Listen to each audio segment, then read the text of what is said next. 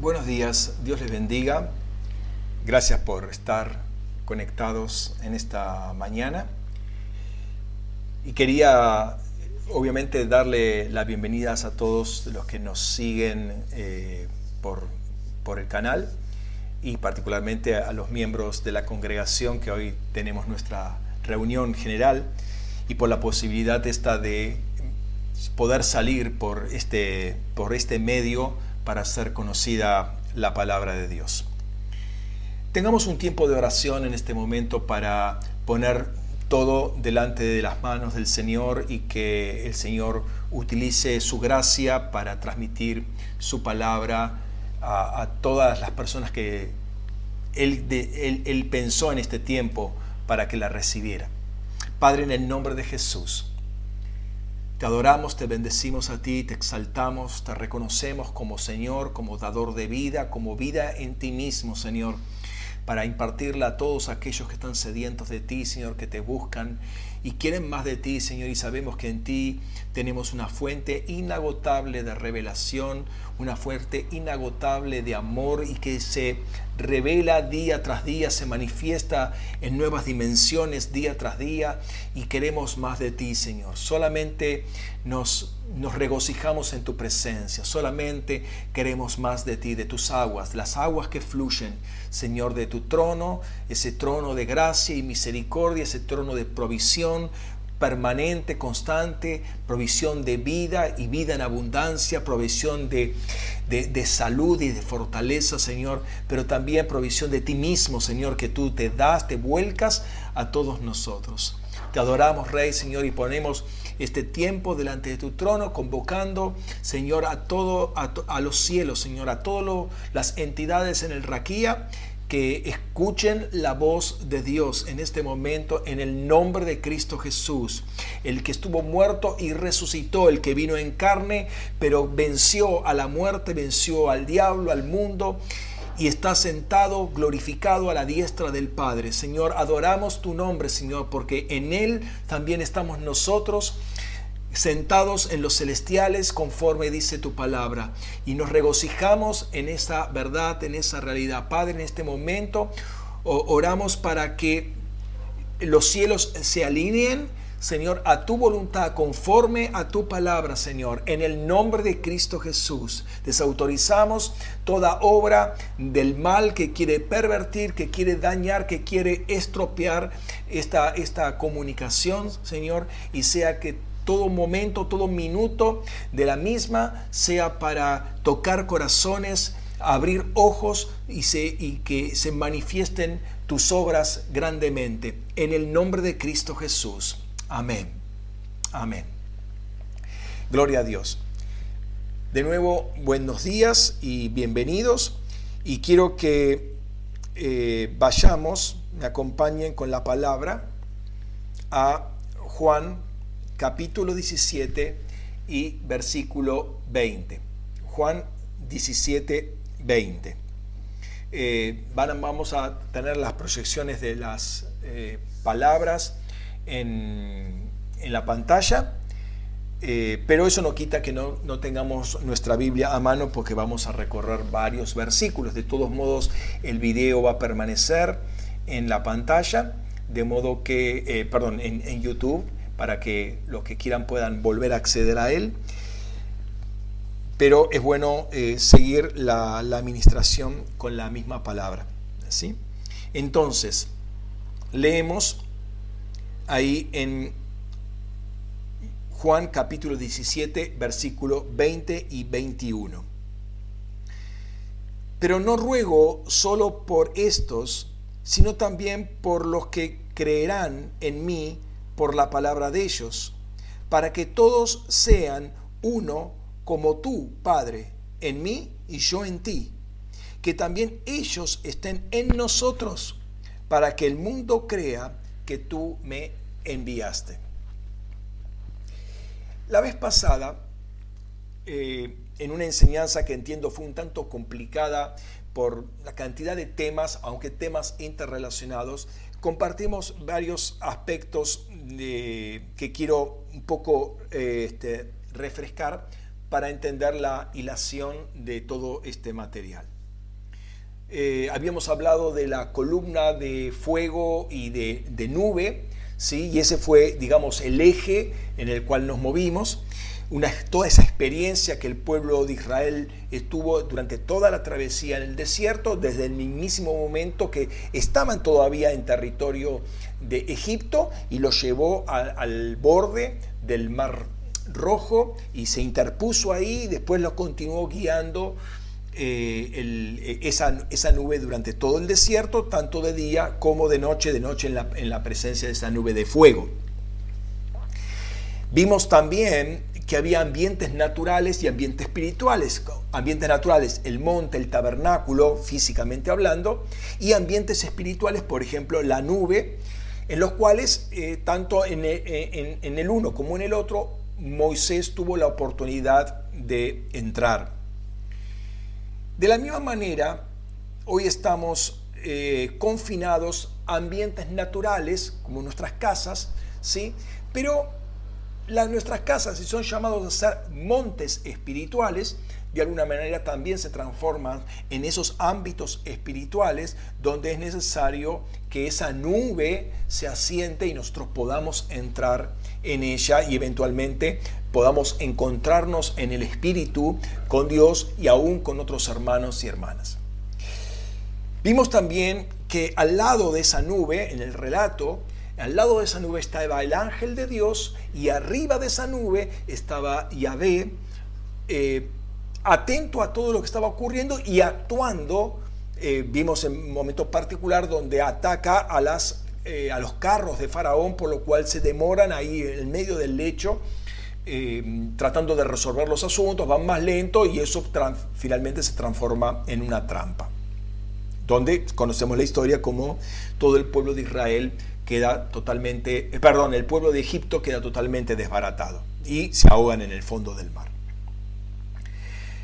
También decíamos que el nuevo pacto que se establecería implicaba que toda esa fuente externa a ellos, en tiempo del Antiguo Testamento, pasaba a estar dentro de nosotros. Toda esa revelación y guianza externa por medio de una nube o una columna de nube, una columna de fuego, iba a pasar a estar adentro. ¿Sí?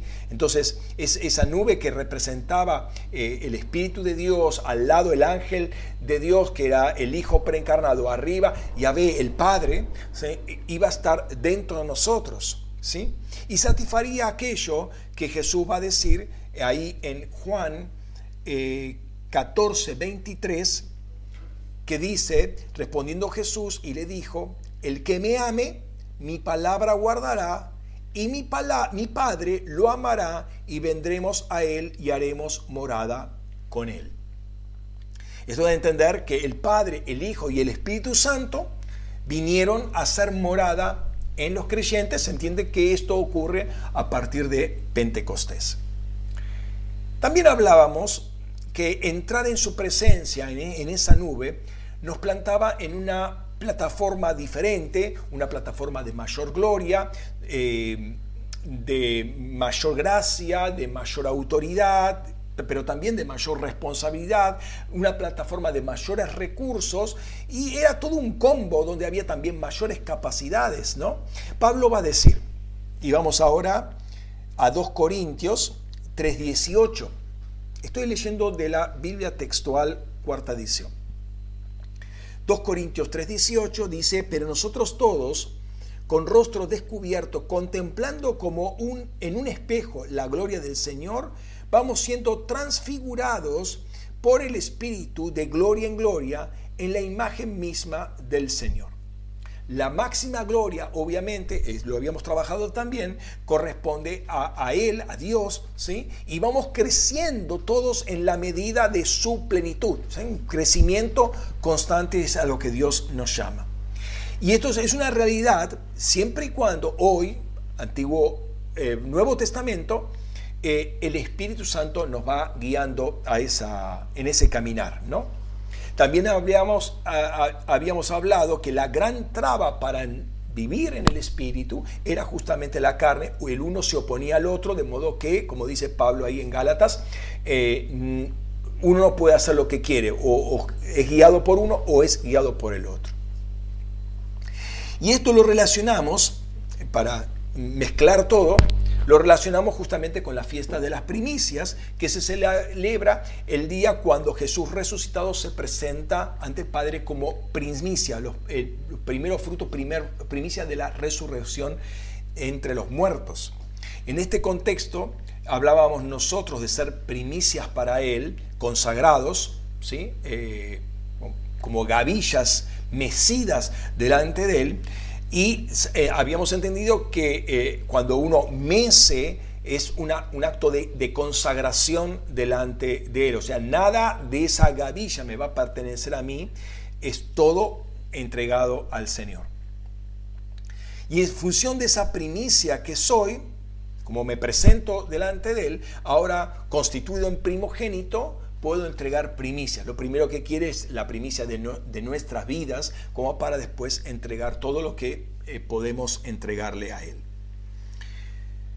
Terminamos con una visión que el Señor me había compartido y que nos, eh, Dios nos encendía, nos hacía antorchas vivientes, pero antorchas mecidas delante de Dios, es decir, antorchas consagradas y exclusivamente de su propiedad, para eh, presentarnos delante de Dios y para hacer la obra. Pero había, eh, había un detalle que no era un, pedazo de madera que sostenía la antorcha, sino era una columna de oro incandescente que mostraba la naturaleza de Cristo en nosotros, la naturaleza divina en nosotros. Esta mañana eh, quiero continuar en algún sentido en este tema, pero perfilándome a algo más particular. Hablábamos también eh, la vez pasada de Cristo en nosotros y nosotros en Cristo, como también el Espíritu Santo en nosotros y nosotros en el Espíritu Santo, aunque lo reducimos nosotros en el Espíritu. Pero entendemos que es en el Espíritu Santo, no estamos en otro Espíritu, sino en su Espíritu y somos uno con Él, un espíritu con Él somos, dice Pablo, refiriéndose a Jesús. Y dijimos que así, eh, como en los últimos tiempos, hubo una mayor profundidad en lo que atañe a estar en Cristo, más que Cristo en nosotros, nosotros en Cristo, debe también haber una mayor profundidad en lo que es nosotros en el Espíritu. Lamentablemente, esto de estar en el Espíritu casi se ha convertido en una expresión coloquial dentro del mundo evangélico y cuando algo se repite y se repite y se repite, algunas veces llega a perder el, contenido y queda vacío de contenido, ¿no? Y esto, no, esto se despertó, al menos en mi persona, eh, cuando empecé a examinar eh, Apocalipsis, de alguna manera esto lo, relacionó con la, transmisión que se hizo en Pascua. Eh, cuando Juan en el capítulo 1 mm, de, Apocalipsis dice que estaba en el Espíritu, tuvo la revelación del eh, Hijo eh, glorificado. ¿sí? Capítulo 1, versículo 10 al, al, 20, él está en el Espíritu y tiene una tremenda manifestación del Hijo glorificado, cae al piso, Dios lo tiene que levantar para mostrarle todo lo demás. Tiene que tener recursos. Noten, una nueva plataforma, recursos adicionales porque no puede sostenerse con los, con los recursos anteriores. Pero después de la invitación del Señor que le hace, después de mostrarle todo el tema de las iglesias, las siete iglesias, le hace una nueva invitación a subir, ahí como dice el texto, sube acá, a subir, inmediatamente estaba en el Espíritu, pero ahora esa nueva plataforma que tiene que ver mucho con la anterior, pero esa nueva plataforma le permite ver muchas otras cosas más, le permite ver el trono, una cantidad de ángeles, una dinámica en el cielo impresionante de ángeles, los 24 ancianos, los cuatro seres vivientes, los, como se abren los sellos, las trompetas, eh, las copas, etcétera, etcétera, muchos detalles tremendamente eh, importantes que hacen al desenvolvimiento del accionar de Dios eh, desde, desde los cielos. Impresionante las voces que se sueltan ahí y cómo eso también a la larga o a la corta repercute en eh, el, cielo. Y ahí también estamos viendo que aparecen personas, o sea, que habían salido de acá, aparecen allá, pero también aparecen nuestras oraciones, nuestras intercesiones que van a tener una repercusión en el mundo terrenal cotidiano, como lo vemos a, diario, y cosas que suceden, entendemos que no es solamente eh, porque Dios actúa, sino que también las oraciones de los hijos e hijas de Dios, todo ese tiempo de intercesión es soltado en algún, en algún momento eh, sobre la tierra y se produce todo lo que conocemos. Entonces, entiendo que esto de estar en el Espíritu tiene que ser revisado eh, porque hace al crecimiento de cada uno de nosotros. Eh, nosotros nos hemos quedado eh, en, las palabras, en las expresiones y la habitualidad de las mismas eh, la ha vaciado de contenido. Y, algunas veces nos contestamos con eso, ¿no? Estamos en el espíritu y ya creo que creemos que está todo resuelto.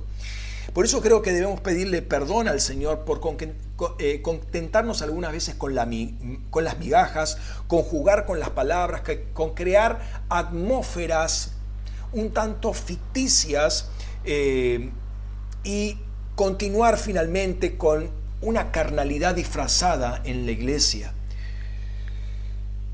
Pero por otro lado, el Espíritu Santo nos tiene que dar más revelación qué es estar en el Espíritu y recobrar eh, eh, un entendimiento de que no existe un solo estar en el Espíritu, sino que vamos creciendo y abriéndonos, por la gracia de Dios obviamente, el Señor nos va conduciendo, abriéndonos en esa atmósfera que es el Espíritu Santo.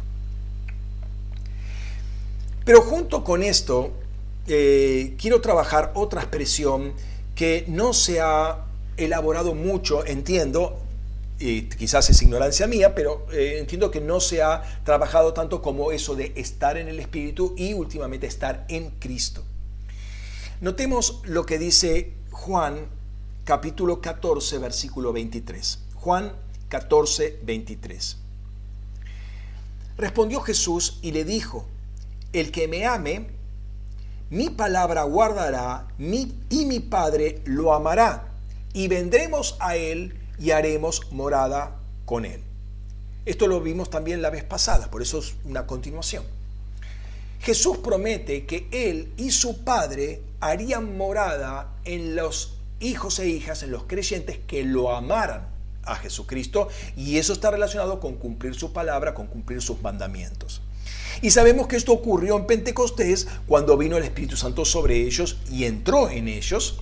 De modo que el Espíritu Santo, el Hijo, el Padre, ahora estarían en el creyente que ama a Jesús y por lo tanto guarda la palabra. Y esta expresión que quiero trabajar eh, eh, en esta mañana no es tanto el Padre en nosotros, sino nosotros en el Padre. Estar en el Padre. El único autor bíblico que trabaja esta expresión, tal como eh, la, estoy mencionando, en el Padre, es Juan, y particularmente en el Evangelio lo trabaja con respecto a Jesucristo, yo estoy en el Padre, pero en las cartas juaninas, el mismo autor, lo va a trabajar en cuanto a los creyentes. Veamos un par de eh, versículos y después lo vamos a explicar. Vamos a primero a Juan, capítulo 10, versículo 37 y 38. Juan 10, versículo 37 y 38. Dice así, si no hago las obras de mi Padre, no me creáis, pero si las hago, aunque no creáis no me creáis a mí, creed a las obras, para que conozcáis y sigáis conociendo que el Padre está en mí y yo en el Padre. El otro, el otro pasaje, después lo voy a explicar, pero quiero eh, presentar los dos pasajes, está en Juan capítulo 14, versículos 10 al 12.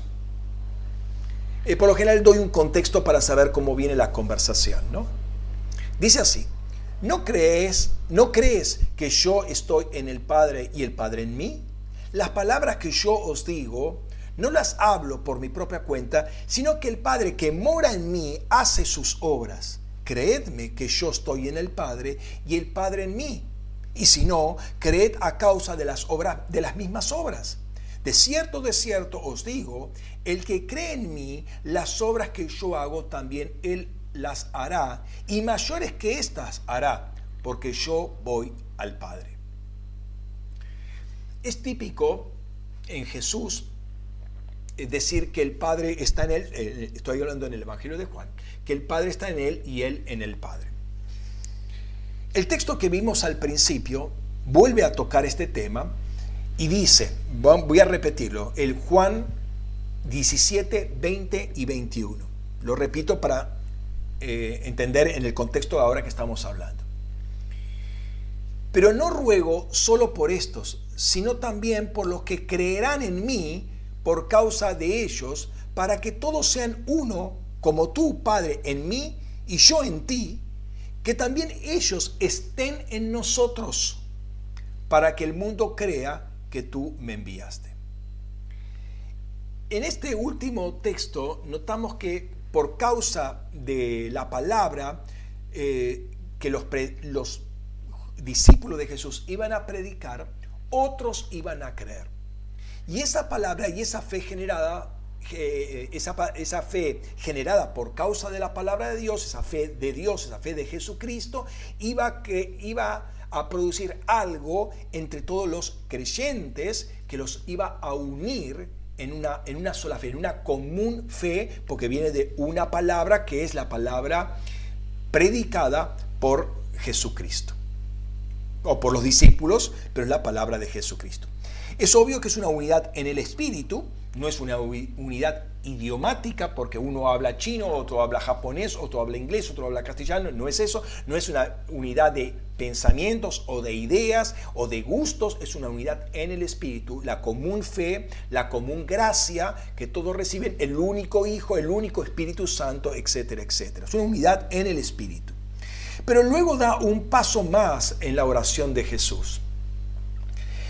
No solo que los creyentes sean uno, sino dice que ellos estén en el Padre y en el Hijo. En nosotros después va a aclarar. De la misma manera que el Padre estaba en Jesús y Jesús estaba en el Padre. Ese grado de unidad, de intercompenetración, de estrechez, de intimidad, de unidad de propósito que había entre el Padre y el Hijo, y el Hijo y el Padre, debería existir entre todos los creyentes y Dios y el Padre. La misma grado. A eso uno tiene que apuntar.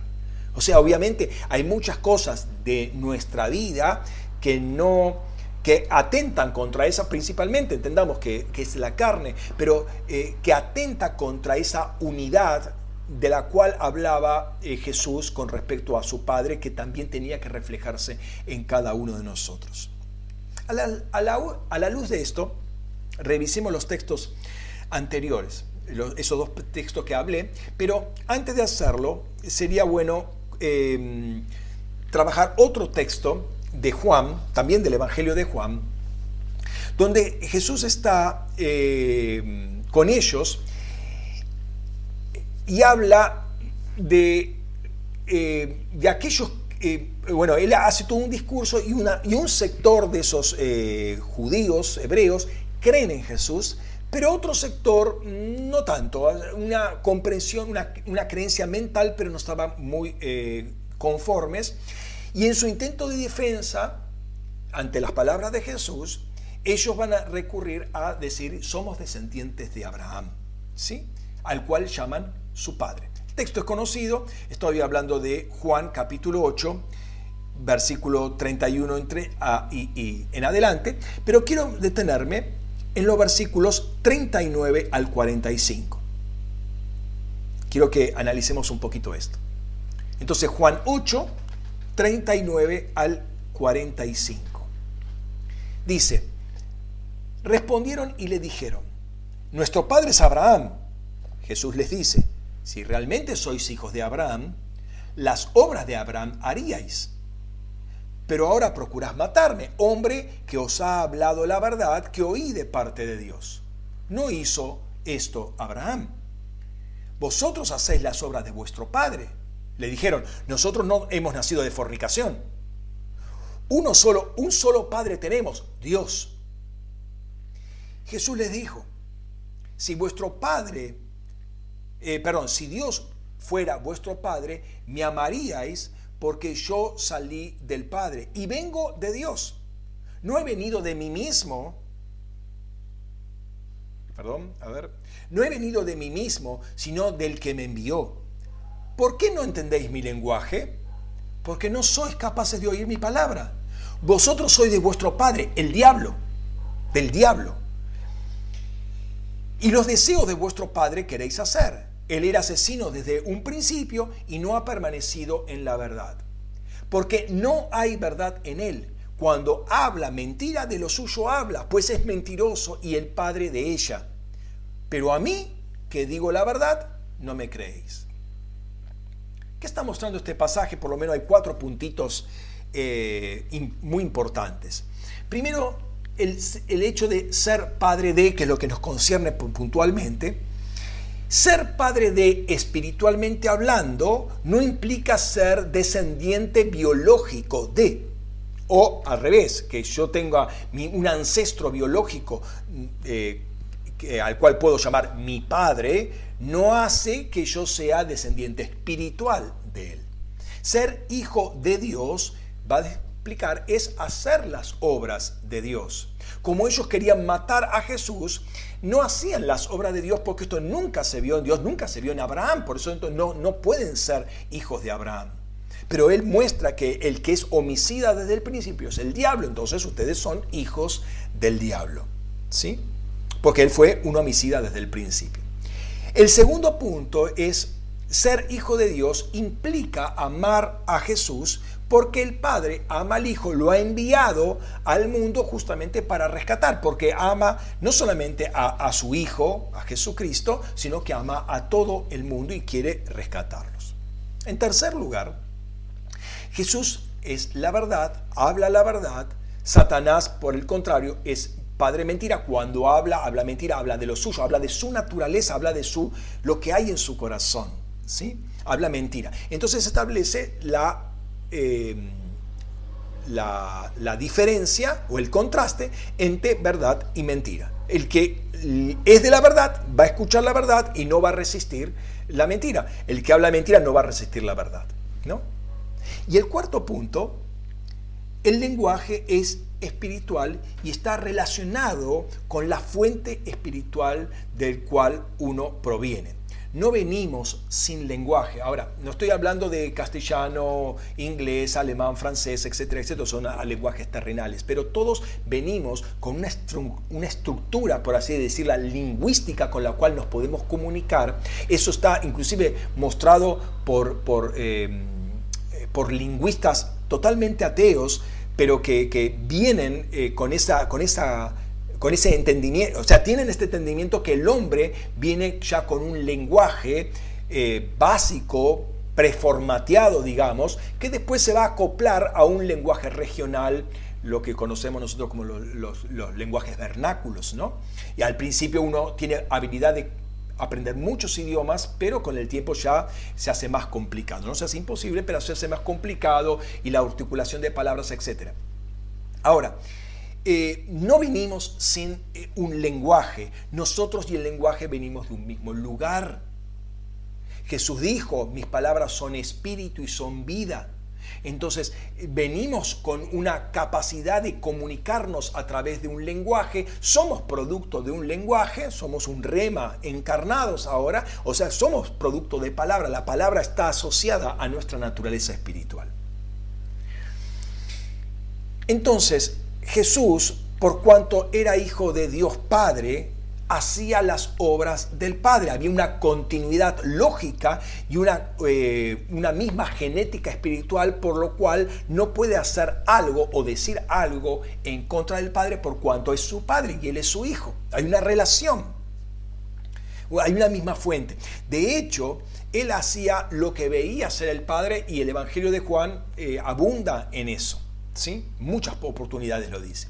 Con este contexto o en este contexto, Juan 10, 37 y 38 dice que uno puede creer en Jesucristo por sus palabras o por sus obras, por sus hechos. Palabras y obras no son contradictorias, sino que van mano a mano. ¿Por qué? Porque las dos cosas vienen de la misma fuente. ¿sí? Por eso, eh, estas, eh, uno cree en la palabra o crea en las obras de Jesús, mostrarían la unidad que hay en él, eh, entre, perdón, entre él y el Padre. ¿sí? Hay una unidad. De hecho, en el mismo pasaje, poco después, va a decir Juan 10:30, yo y el Padre uno somos o somos uno. Entonces, las obras muestran que el Padre está en uno y uno está en el Padre. Porque Él obra a través de uno y uno está interesado en que tal cosa ocurra. Y de alguna manera esto eh, es, un, es ser uno en el Hijo de Dios o lo hace a uno hijo de Dios, aquel que permite que las obras de Dios se manifiesten. O sea, el ser hijo de Dios es hacer lo mismo que hacía el hijo de Dios con mayúscula. Es decir, querer que las obras de Dios se manifiesten. Y de hecho, eh, esto ocurre porque uno reconoce que las obras del Padre son mejores que uno. Ahora, noten este, entendimiento. Cuando yo caigo en cuenta que las obras del Padre son mejores que las mías, yo no las voy a, eh, no voy a proclamar o no voy a hacer mis propias obras. ¿Por qué? Porque sé que hay alguien que hace obras mejores. Entonces sería loco eh, hacer mis obras porque mejor que las haga Dios. O sea, prestarme como canal para que Dios haga esas obras. Por otro lado, si yo hago las obras y por alguna de esas me sale bien, la gloria me la llevo yo. Pero si las hace Dios, la gloria se la lleva Él. Por lo general, las obras que voy a hacer yo, voy a hacer desastres, ¿no? Voy a meter la pata mal. Pero si dejo que Dios haga las obras a través mío, Él se va a llevar la gloria. El pasaje de Juan capítulo 14, los versículos 10 al 12, el segundo pasaje que habíamos citado al principio, está hablando de las palabras eh, de Jesús y las obras que no son suyas. Ni las obras son suyas, ni las palabras son suyas. El Padre que moraba en él hace las obras que Jesús manifestaba. ¿Sí? Las obras que él hace dan testimonio de la realidad del Padre en él. Pero el creer en él lo, eh, habilitará a uno, a uno, a uno de nosotros, eh, para hacer las obras que Jesús eh, hace porque el Padre está en él y él las haría. Pero claro, debo querer hacer esas obras y debo em, eliminar en mí todo motivo para que esas obras no fluyan y fluyan mis obras y no las obras del Padre. Jesús va, eh, va al Padre, dice en un momento, voy al Padre, vuelvo al Padre, y esta es la razón por la cual nosotros podemos llegar a hacer las obras del Padre. Más adelante va a decir que a sus discípulos les convenía que Jesús volviera al Padre porque si no, no podría enviar el Espíritu Santo. Pero por cuanto va al Padre, Él va a hablar y va a enviar, el Padre y el Hijo van a enviar al Espíritu Santo. Y eso va a traer al Padre y al Hijo nuevamente a los, a los discípulos. Notemos capítulo 16, versículo 7. Pero yo os digo la verdad, os beneficia que yo vaya, porque si no voy, el paráclito o paráclito no vendrá a vosotros, pero si me voy, os lo enviaré. Y esto sería bueno no solamente para los discípulos, sino para todo el mundo, porque Él traería eh, como dice a continuación, convicción de pecado, justicia y juicio, y traía una revelación. El Espíritu Santo iba a estar disponible para, que, para afectar no solamente a la iglesia, al grupo de creyentes, sino también a todo el mundo. Con esta base, más tarde Juan va a hablar sobre esto, pero con relación a cada uno de nosotros. O sea, ya no es Jesús en el Padre y el Padre en Jesús, sino eh, nosotros en Él y Él en nosotros. ¿no? Vamos a Juan, primera carta de Juan, los, capítulo 2 y los versículos 23 y 24. Primera de Juan entonces, capítulo 2, versículos 23 y 24. Dice así Juan, todo el que niega al Hijo tampoco tiene al Padre. El que confiesa al Hijo también tiene al Padre. Me, gusta este, esta palabra tener, lo tengo, lo tengo al Padre, ¿sí? Pero está íntimamente relacionado con la, eh, con la confesión, el negar o el afirmar al Hijo, ¿sí? Entonces el Padre, en este momento, cuando uno confiesa al Hijo, tiene al Padre, el Padre está en él. Lo que vosotros, dice el versículo siguiente, lo que vosotros oísteis desde el principio permanezca en vosotros. Si lo que oíste desde un principio permanece en vosotros, también vosotros permaneceréis en el Hijo y en el Padre. O sea, están en el Padre, pero permanecerán en el Padre. Y habla de permanecer, palabra típica también en Juan, en el Hijo y en el Padre.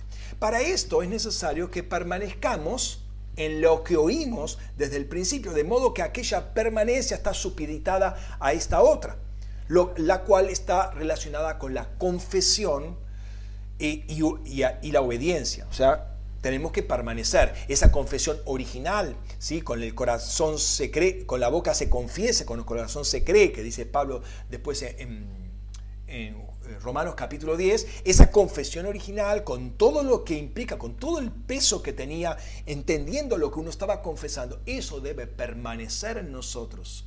Y si permanecemos esa presencia original de Dios, del Padre en nosotros, va, a permanecer también en nosotros. Pero hay dos versículos más que tienen que ver con la permanencia, permanencia nuestra en Dios.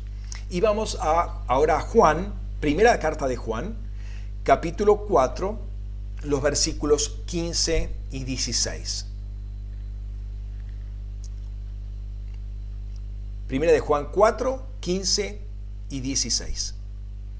Cualquiera que confiese que Jesús es el Hijo de Dios, Dios permanece en él. Eh, perdón, Dios permanece en él y Él en Dios. Noten, Dios permanece en Él y Él en Dios. Y nosotros hemos conocido y creído en el amor que Dios tiene hacia nosotros. Dios es amor y el que permanece en el amor permanece en Dios y Dios permanece en Él. Lo primero que, me llama la atención es que en, este, en estos dos versículos la palabra Dios aparece siete veces. Esto es algo para notar. O sea, no estoy hablando de un contexto largo, estoy hablando de un concepto, un, contexto que tiene sentido en sí mismo. Es importante ver algunas veces qué palabras, palabras de peso, obviamente, no una simple gramática, sino palabras de peso que aparecen porque está diciendo algo. Siete veces aparece eh, esta palabra Dios. Y habla de dos claves para eh, permanecer en el Padre y para que el Padre permanezca en uno. Primera condición, confesar que Jesús es el Hijo de Dios. Segunda eh, condición, hay tres verbos. Conocer, el verbo griego ginosco, creer, pistego es conocido, en el, eh, creer que, ¿qué cosa tengo que creer? El amor que Dios tiene para con nosotros y permanecer en su amor. Tres verbos, conocer, creer y permanecer en ese amor. Y los tres están relacionados con, con, el amor. Son tres versos muy fuertes, no son ajenos al lenguaje de Juan ni del resto de los, de los eh, escritores bíblicos, pero son tres versos muy, muy fuertes y relacionados, como dije, con el amor de Dios, amor que obviamente se manifiesta en esa obra salvífica de Jesucristo. Juan 3.16, típico, típico eh, versículo, ¿no? Pero me llama la atención de la necesidad de creer y permanecer cuando ya conozco, eh, cuando ya entiendo eh, y es un conocer íntimo, relacional, pactual, matrimonial. O sea, la palabra guinosco no es un, creer, un, perdón, conocer intelectual y, u observacional, sino es algo de compromiso, de pacto, de alianza. Y esto me lleva a abrirme a nuevas manifestaciones del amor de Dios que todavía no vivo. El punto es que yo no puedo racionalizar o intelectualizar el amor de Dios, pero también no puedo quedarme o tampoco puedo quedarme con el, con el pasado, estar en el pasado. La, la, relación con el amor de Dios en el pasado ya es suficiente y no tengo que crecer, no tengo que tener más nada nuevo de parte de Dios. No creo que sea eso. ¿sí? Siempre tengo que tener una manifestación fresca, renovada, lo que me lleva a indagar constantemente en el corazón de Dios, a abrirme para que haya nuevas ministraciones del amor de Dios eh, a mi vida. Los dos primeros verbos están en pretérito perfecto y eso habla de una acción hecha en el pasado que tiene consecuencias en el, en el presente, pero el verbo permanecer me aparece en participio presente, que es una actividad continua que se está dando y, hay, un, y hay una, eh, un interés mío y una participación mío con Dios de, de estar permaneciendo en ese amor. Es algo constante. De modo que hay que tener una revelación del Hijo y una intimidad con Él, eh, porque como dijo Jesús, verlo a Él es verlo al Padre, pero me habla también de fe y de permanencia, de constancia, de perseverancia. Hay muchos conceptos que se están hilando. Jesús dice eh, al Padre, he manifestado tu nombre. ¿Se acuerdan ahí en Juan capítulo 17, versículo, de Dios, versículo 6, la primera parte del versículo dice, he manifestado tu nombre a los hombres? Y en el Salmo 22, versículo 22, la primera parte también dice, hablaré de tu nombre a mis hermanos. Es decir, hay un interés de parte del Hijo de Dios de revelar al Padre, de manifestar todo lo que implica el nombre del Padre, todo lo que implica la persona el Hijo está comprometido eternamente a hacer esto. Lo dice en ámbitos celestiales, lo, dice Jesús pronto a recuperar esa gloria celestial que tenía, la, eh, su ministerio constante de revelar al Padre. Entonces hay un interés de parte de Dios de hacer eso, de, eh, de exteriorizar todo lo que Dios es, de darlo a conocer. Pablo va a decir que el amor de Dios fue derramado en nuestros corazones por medio del Espíritu Santo, de modo que el amor de Dios está en nosotros, lo cual no quiere decir que haya explotado eh, en nosotros todo lo que ese amor es, que ya se ha manifestado todas las facetas del amor de Dios. Dijimos que eh, no, no había construcción humana, lo había dicho Salomón, no había construcción humana que pudiera contenerlo a Dios, pero Dios había establecido una parte de en, nosotros, algo en nosotros que sí puede contener, contiene el amor de Dios, pero el amor de Dios no, no se ha manifestado en todas las áreas porque no han sido entregadas esas áreas a, Dios. ¿sí? De ahí que habíamos tomado ese, ese pasaje de las de, las primicias como ofrendas mecidas, que nosotros seamos ofrendas mecidas para entregarle a Dios todo, porque Dios está más que... Nosotros no imaginamos cuánto Dios quiere manifestarse en nosotros y cuánto eh, de su amor quiere que se manifieste y, entendamos que hay en nosotros. Pero este hecho eh, de de permanecer en el Padre, de estar en el Padre, está el hecho de esperar en el Padre. Uno puede pensar que la expresión espero en alguien es como estoy esperando, estoy acá esperando que alguien venga o alguien me diga algo o algo, alguien que me traiga algo. Estoy en un lugar, pero espero que esa persona venga, me dé o, o lo que fuere. ¿no? Pero también uno puede pensar, ese alguien, hablando en términos espirituales, yo puedo pensar que ese alguien es un ámbito espiritual en el cual yo estoy esperando. En este caso, por ejemplo, yo estoy esperando. Un lugar diseñado en mí para esperar correctamente. Notemos lo que dice Pablo. Vamos a Romanos, capítulo 5, los versículos 3 al 5.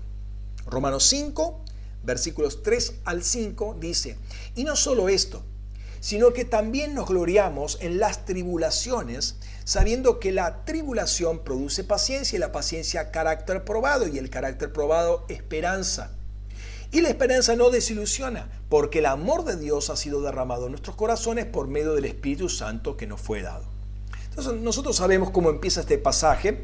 Empieza con el hecho de que tenemos una nueva posición en Dios, hemos sido justificados por causa de, la gracia de Dios, por causa de la fe, justificados pues por la fe, tenemos paz con Dios, tenemos una, una relación de, amistad eh, con Dios por medio de Jesucristo y esto nos da entrada, interesante esto, nos da entrada a una gracia en la cual estamos firmes.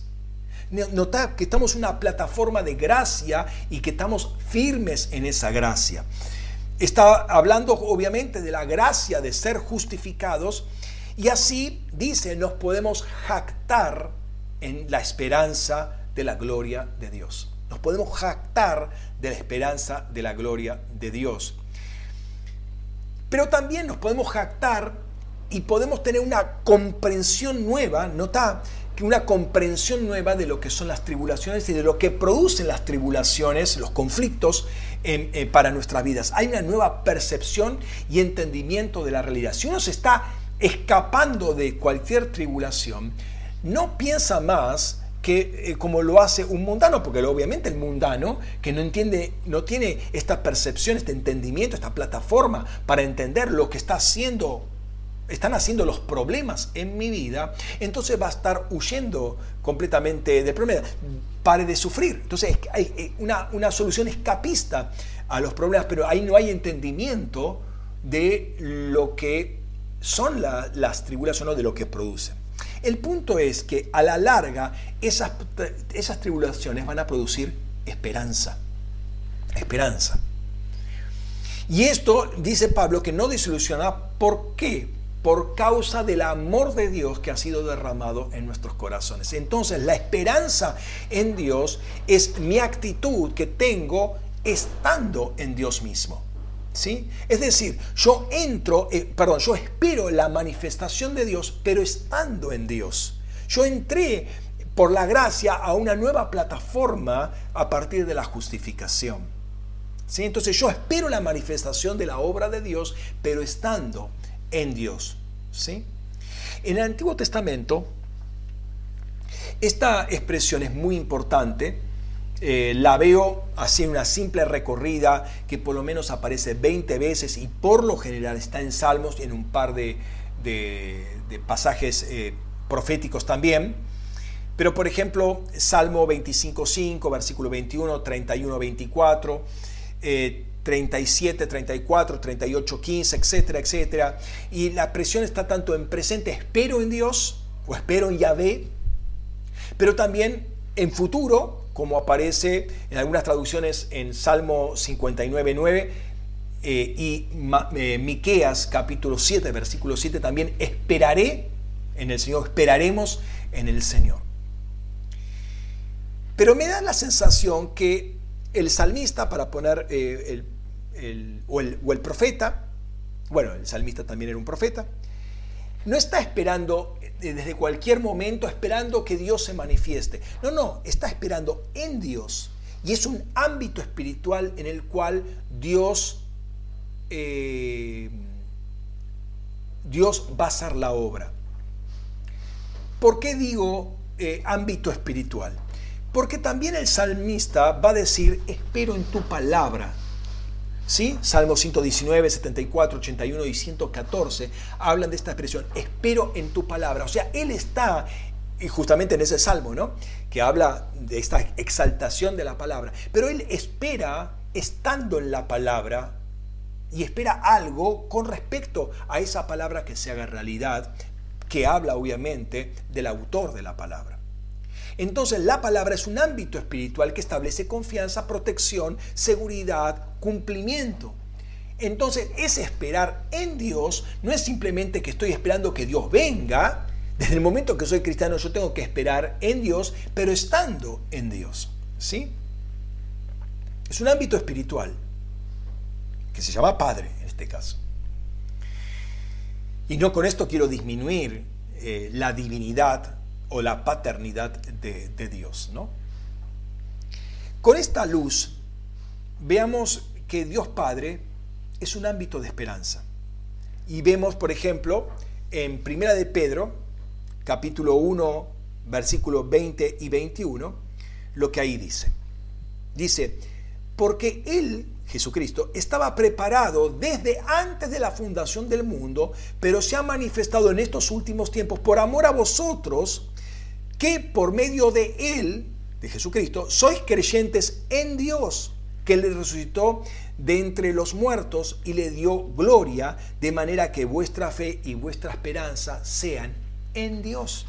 La esperanza es en Dios, la fe es en Dios. Ahora notemos que se espera que nosotros estemos en el Padre y en, e, ese entorno, esa dimensión, en, esa, en ese contexto, en ese ámbito espiritual, eh, crezcamos, vivamos, creamos, amemos, etcétera, etcétera, y esperemos en Él. Toda actividad nuestra tiene que estar hecha en el Padre. Entonces, por medio de Jesucristo somos creyentes en Dios, pero entramos a una realidad nueva.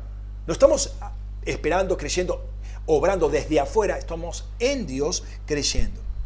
Desde ese lugar, fíjate que dice que eh, la fe viene eh, dice, creed, em, tened fe de Dios. O sea, en ese ámbito Dios desarrolla una fe también en nosotros. También va a hablar, primera de Pedro, eh, capítulo 3, versículo 5, cómo se adornaban las mujeres y dice cómo ellas esperaban en Dios. Es interesante esto. Vivían, vivían en un ambiente espiritual diferente. Pero eso también era, era válido en el Antiguo Testamento, aunque, o sea, ¿cómo podía ser válido? Por medio de la fe.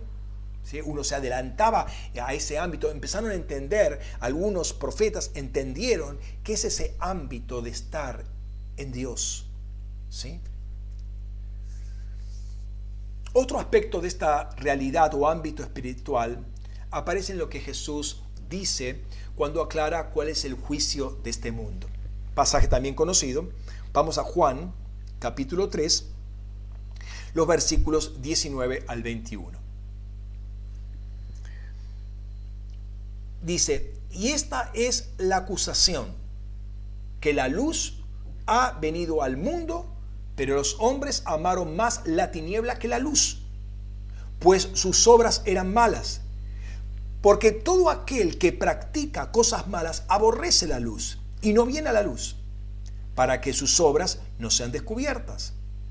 Pero el que practica la verdad viene a la luz para que sea manifiesta, para que sea manifiesto que sus obras han sido hechas en Dios. Obras hechas en Dios. Aquí el Señor pone una división tajante entre los que aman la tiniebla y los que aman la luz. Y al final dice, el que practica, el versículo 21, el que practica la verdad viene a la luz para que sea manifiesto que sus obras son hechas en Dios. Y recalco, obras han sido hechas o son hechas, han sido hechas en Dios. Los hijos de la luz deben hacer obras. ¿Qué obras? Pablo va a explicar esto más adelante, las obras que Dios determinó de antemano para que anduviéramos en ellas, Efesios 2.10. ¿sí? Las obras diseñadas por Dios, eso es entrar en diseño. Entrar en Dios es entrar en diseño. Fuimos creados en Cristo Jesús. Tenemos que entrar, al entrar en Cristo, entramos en el Padre porque Él nos llevó al Padre nuevamente. Entonces entramos en diseño. El diseño comienza por el lugar donde estamos. Estamos en Dios. No son obras propias que nos... Eh, perdón, son obras propias que nos corresponden por diseño a cada uno. Dios preparó obras de antemano, no las obras que yo hago, no las obras en Adán. Las obras en Adán no agradan a Dios, porque no están basadas en una fe de Dios. Esa fe fue juzgada y fue reprobada la fe de Adán. Pero tenemos que hacer las obras en Dios. Jesús va a decir que viene, la, que viene a hacer la obra del Padre, no hace su propia obra, abre, hace la obra del Padre. Eh, y como dice el apóstol Pablo después, ¿no? Si Jesús, si Dios entregó a Jesús para salvación, ¿cómo nos dará con él todas las demás cosas? Entonces el Padre nos sigue introduciéndonos eh, una y otra vez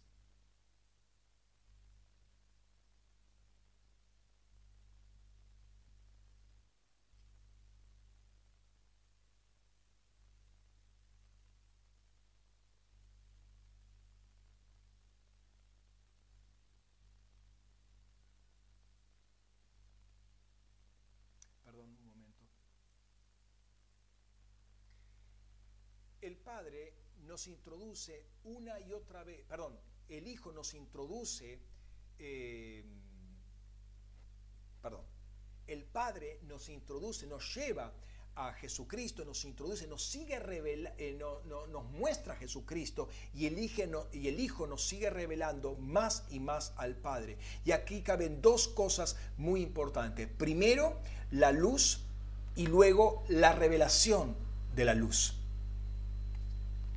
Como dice David, en tu luz vemos la luz. Entonces hay una luz que nos va a dar toda una manifestación de la revelación de, esa luz, justamente, o de lo que esa luz quiere revelar.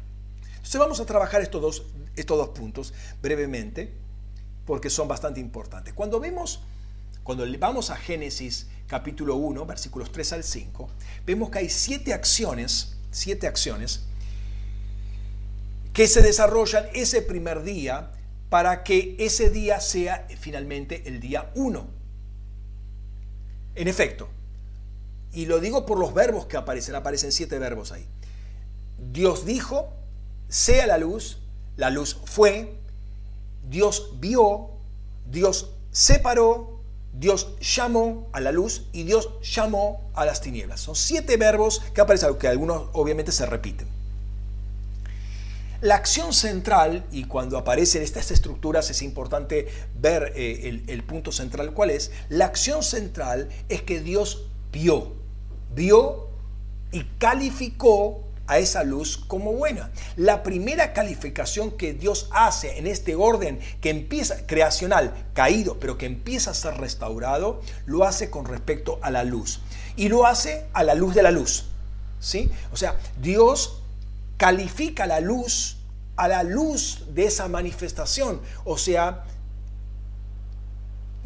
la luz va a ser el centro de definición de todas las cosas, el estándar, la medida de todas las cosas. Y no deja de ser relevante que cuando a Jesús lo llaman un poco adulándolo, maestro bueno, Jesús lo, para al muchacho este, lo para y le dice, pero ¿por qué me llamas bueno?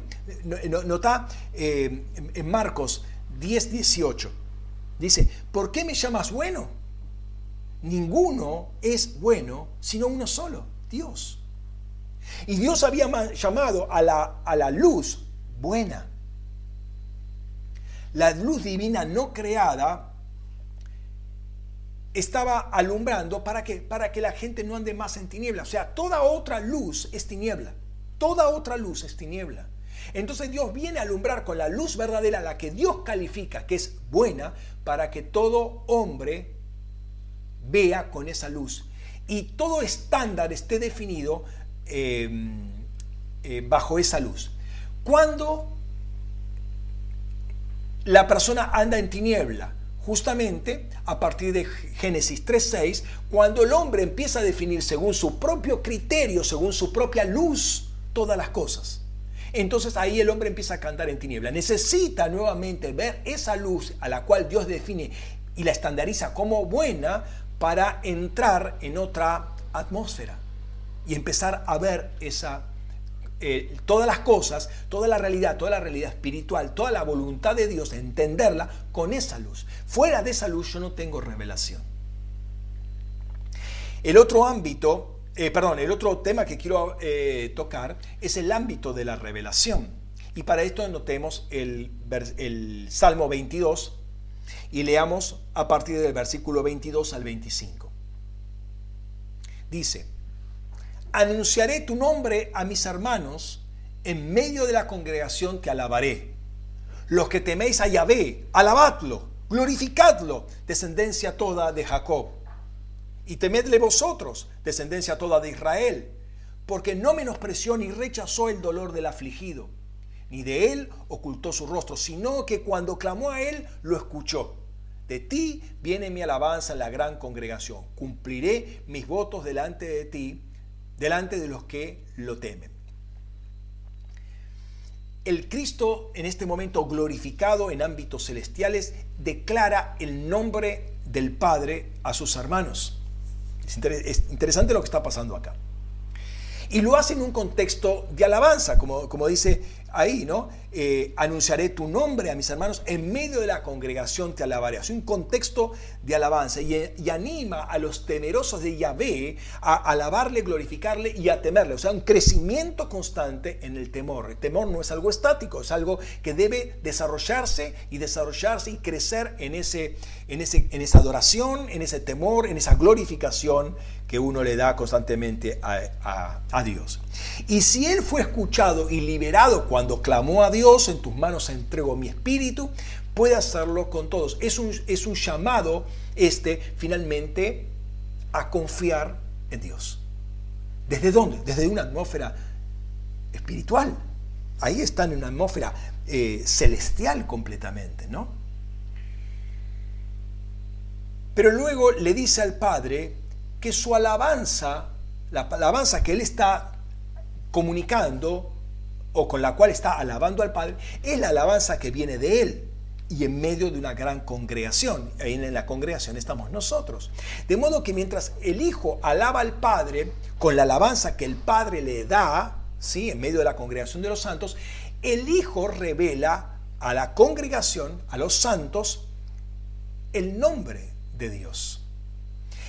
Y él mismo, eh, al mismo tiempo, imparte confianza a partir de justamente de la experiencia que ha tenido. O sea, noten cómo se arma toda una atmósfera espiritual tremenda en medio de un contexto de alabanza cuando uno escucha la adoración que viene del trono eh, y entendemos que Dios, que Jesucristo glorificado está en medio ahí y está declarando el nombre de Dios entonces en el contexto de adoración va a venir toda esa revelación una y otra vez, una y otra vez, una y otra vez. Y uno va creciendo en esa revelación, pero estamos en una determinada atmósfera. Eh, en palabras de la vez pasada, estamos en la nube. Estamos ahora, esa nube entró en nosotros, pero nosotros también nos compenetramos en ella. Entonces, hay una confianza en ese, en ese contexto, en ese contexto de revelación del nombre del Padre, y haciendo memoria de Juan capítulo 17, versículo 6, cuando he manifestado tu nombre a los hombres, noten que del mundo me diste, o sea, salieron del mundo, entraron en otra relación.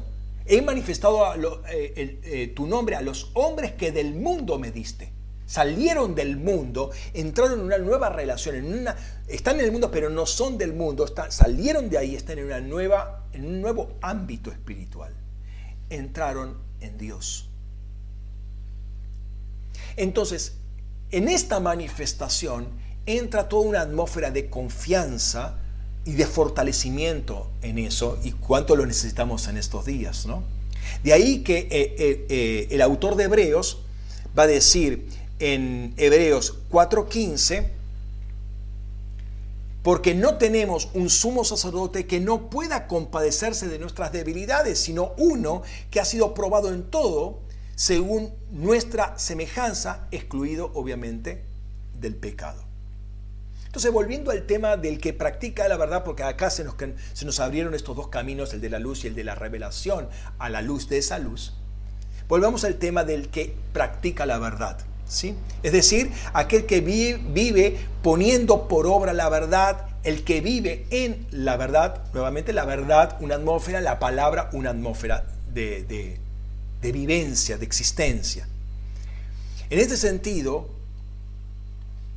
este es el ámbito que se crea o se desarrolla en uno por este tipo de práctica. Y este ámbito habilita al Padre para que nos conduzca a mayores niveles de revelación. ¿Por qué la adoración es importante? Porque abre el cielo, abre nuestro corazón para que eh, eh, el Espíritu manifieste más revelación acerca de Dios. Pero no solamente eh, revelación, muchas veces nosotros entendemos la revelación como un nuevo entendimiento de conceptos mentales, pero va, mucho más allá de ahí porque hay toda una reestructuración de nuestro ser eh, y otras cosas, porque viene más gracia, vienen más recursos, viene más confianza, viene más fortaleza. ¿sí?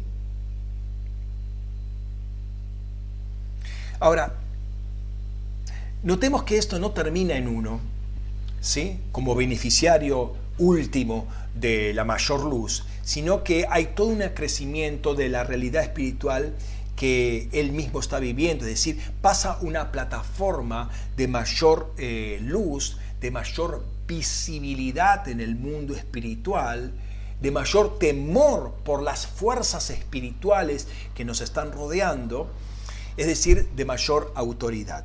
Se transforma en una luminaria cada vez más brillante, más importante en el Raquía. Y esto nos conecta con lo que dice Daniel capítulo 12, versículo 3, ¿no? que vamos a resplandecer, los entendidos, vamos a resplandecer como luminarias en el Raquía, en el firmamento. No resplandecemos por nuestra propia luz. ¿sí? Pablo va a decir en, en Filipenses capítulo 2, versículo 15, para que seáis irreprensibles y sencillos hijos de Dios sin tacha en medio de una generación perversa y depravada, oscuridad, tiniebla, entre los cuales resplandecéis como luminares en el mundo. Desde esa posición de autoridad en el Raquía, se va a gobernar sobre la tierra, pero por otro lado, Pablo también va a decir que desde la creación misma, dice, Romanos 8, 19, dice, porque el profundo anhelo de la creación espera ansiosamente la revelación de los hijos de Dios. La comunión con la luz va a ser que sus obras sean manifestadas, sean visibles, pero son las obras creadas por Dios, establecidas por Dios de antemano para andar en ellas. Pero tenemos que obrar en Dios. Entonces cuando uno obra en Dios, hay algo tremendo que está ocurriendo que se va a manifestar en el raquía, pero sabemos que el raquía, eh, o lo que ocurre en el raquía, ejerce una influencia muy pesada, muy fuerte en, en, en la tierra. ¿Sí? Entendamos. Pero el que practica la verdad eh, Juan 3, 19, el que, perdón, 13, 21, el que practica la verdad viene a la luz para que sea manifestado que sus obras han sido hechas en Dios.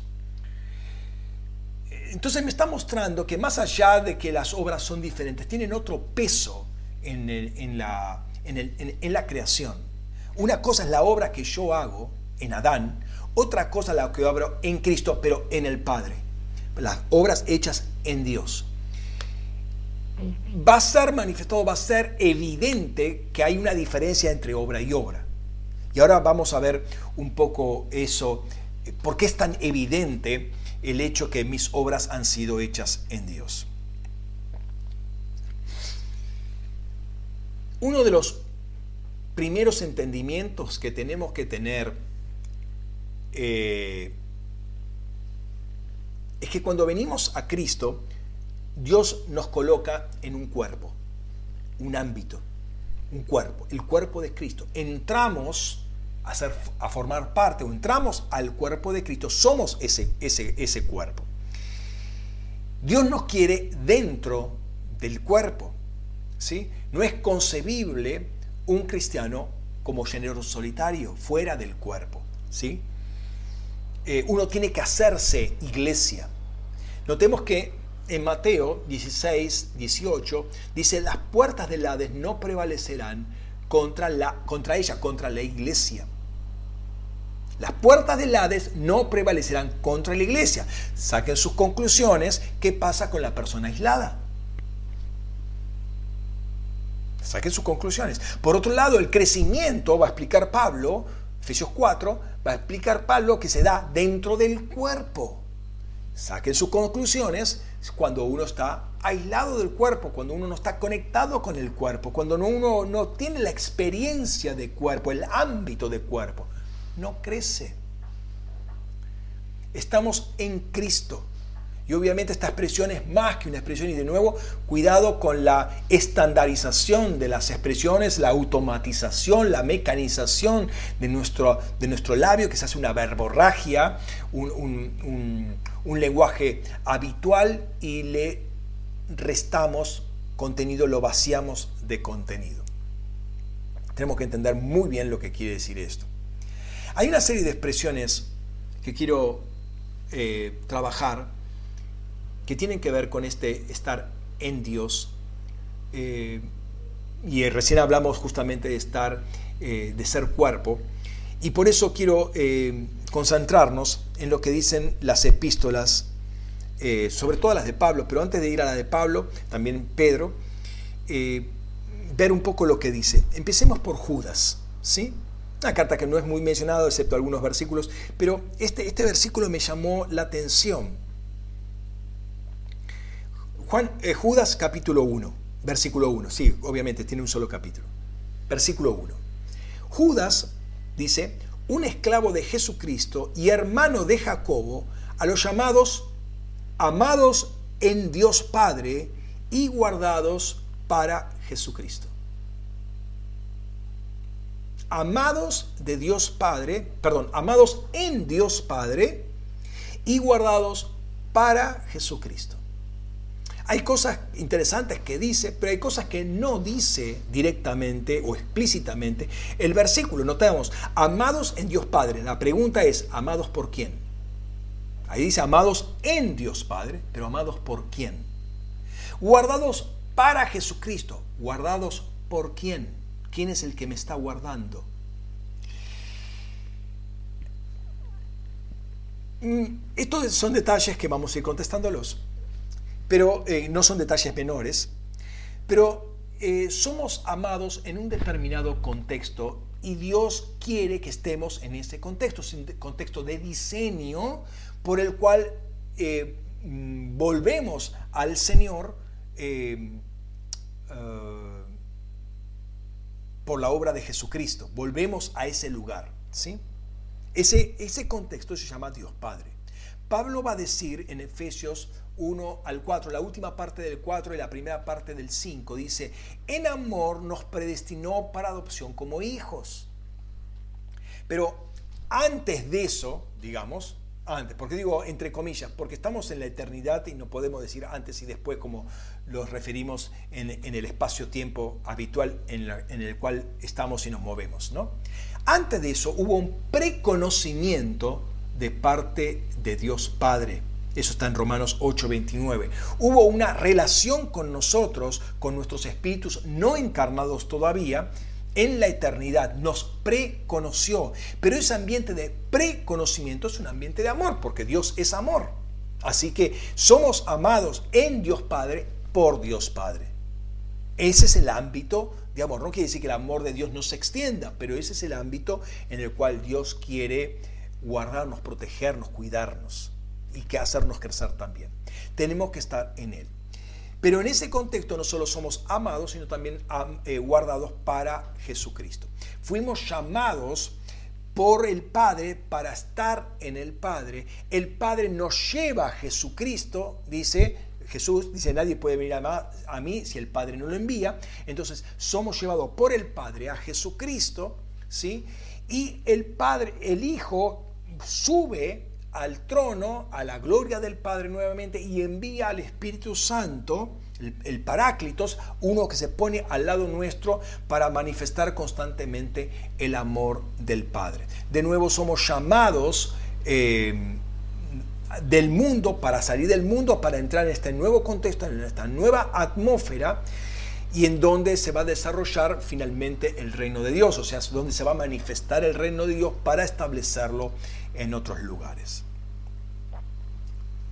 Segundo texto interesante que quiero que veamos son esos textos que están en las introducciones y sabemos, bueno, acá no está eh, el, plato fuerte, esto es una entrada solamente, por eso no prestamos atención algunas veces a estos textos, como este primero, de, eh, el que vamos a ver ahora, que está en Primera Tesalonicenses 1.1, o Segunda Tesalonicenses 1.1, es exactamente igual. Nota lo que dice. Pablo y Silvano y Timoteo a la iglesia de los tesalonicenses en Dios Padre, y en el Señor Jesucristo gracia y paz. Gracia a vosotros y paz. La iglesia está en Dios Padre y en Jesucristo. ¿Sí? Mi pregunta es, ¿puede estar una iglesia en Cristo, ser la iglesia de Cristo y no estar en el Padre? Es algo, es una cosa que no nos planteamos. ¿Por qué? Porque pasamos por alto el versículo este. Uno tiene que estar metido en el Padre como el Padre está metido en cada uno de nosotros. Pregunto, ¿el Padre está metido con vos? ¿Está metido en tu agenda? ¿Sí? ¿Está metido en tus asuntos? Y lo que corresponde, ¿vos estás metido en los asuntos del Padre? Notemos la percepción que tuvo Jesús cuando era un chico. Lucas 2.49 y les dijo, ¿por qué me buscabais? ¿No sabíais que me es necesario estar en lo de mi Padre? Notemos, Jesús sabía dónde tenía que estar. Había un ambiente físico, templo, ancianos, pero había un ambiente espiritual. Yo tengo que estar en lo de mi Padre, en las cosas de mi Padre, en los asuntos de mi Padre, metido con mi Padre. ¿Por qué? Porque ese es mi lugar. Jesús tenía ese entendimiento, era chico, no había sido bautizado en el Espíritu Santo todavía, si vamos al caso, pero sabía dónde tenía que estar, sabía con qué tenía que estar ocupado. ¿Por qué? Porque el Padre estaba en él. Y si el Padre está en mí y entiendo que Dios está ocupado conmigo, yo también tengo que estar ocupado con Él. Mi pregunta, es si la iglesia puede ser tal si no está en el Padre. Si la iglesia tiene esta, este entendimiento de qué es estar en el Padre. ¿sí? Por eso creo que este, en este tiempo tiene que haber una revelación más profunda, eh, porque eso va, a, mover todo una cantidad de, digamos, de engranajes celestiales para tener una, mejor relación y una mejor manifestación de Dios a través nuestro. Pero también el Padre, eh, si cabe la expresión, ese es el ámbito espiritual para detectar algo que fuera del Padre es pecaminoso. No, no, notemos cómo al haber salido por causa del pecado, en la caída, haber salido de esa atmósfera prístina, original de estar en el Padre, al haber salido ahí, todo lo que hacemos es pecaminoso. Pero hay cosas que si le hacemos en el Padre ya dejan de ser pecaminosas. Por ejemplo, el gloriarse. ¿Qué es gloriarse? Hay, hay mucho significado, ahora vamos a ver. Pablo está hablando de la obra de reconciliación y habla eh, de la salvación del Padre por el Hijo y después dice, voy a Romanos 5:11, y no solo esto, sino que también nos gloriamos en Dios mediante nuestro Señor Jesucristo, por quien recibimos ahora la reconciliación. Gloriar, gloriarse, la palabra griega eh, eh, eh Kauhaomai, palabra difícil de pronunciar, Kauhaomai, ¿Qué quiere decir? Alardear, presumir, glorificarse, regocijarse o glorificar, regocijar. ¿Sí? El Hijo de Dios, por la gracia de Dios y la obra de Jesucristo, es posicionado en una plataforma de reconciliación. Antes eso le corresponde a Jesucristo eh, o le correspondía solamente a Jesucristo. Pero ahora estamos en la misma plataforma de Jesucristo en cuanto a este ministerio de reconciliación. Pablo más adelante, y vamos a 2 Corintios 5, 18 al 20, más adelante va a decir que Dios nos dio este servicio, este ministerio de la reconciliación. Leemos, y todo esto proviene de Dios, quien nos reconcilió consigo mismo por Cristo y nos confió el servicio de la reconciliación.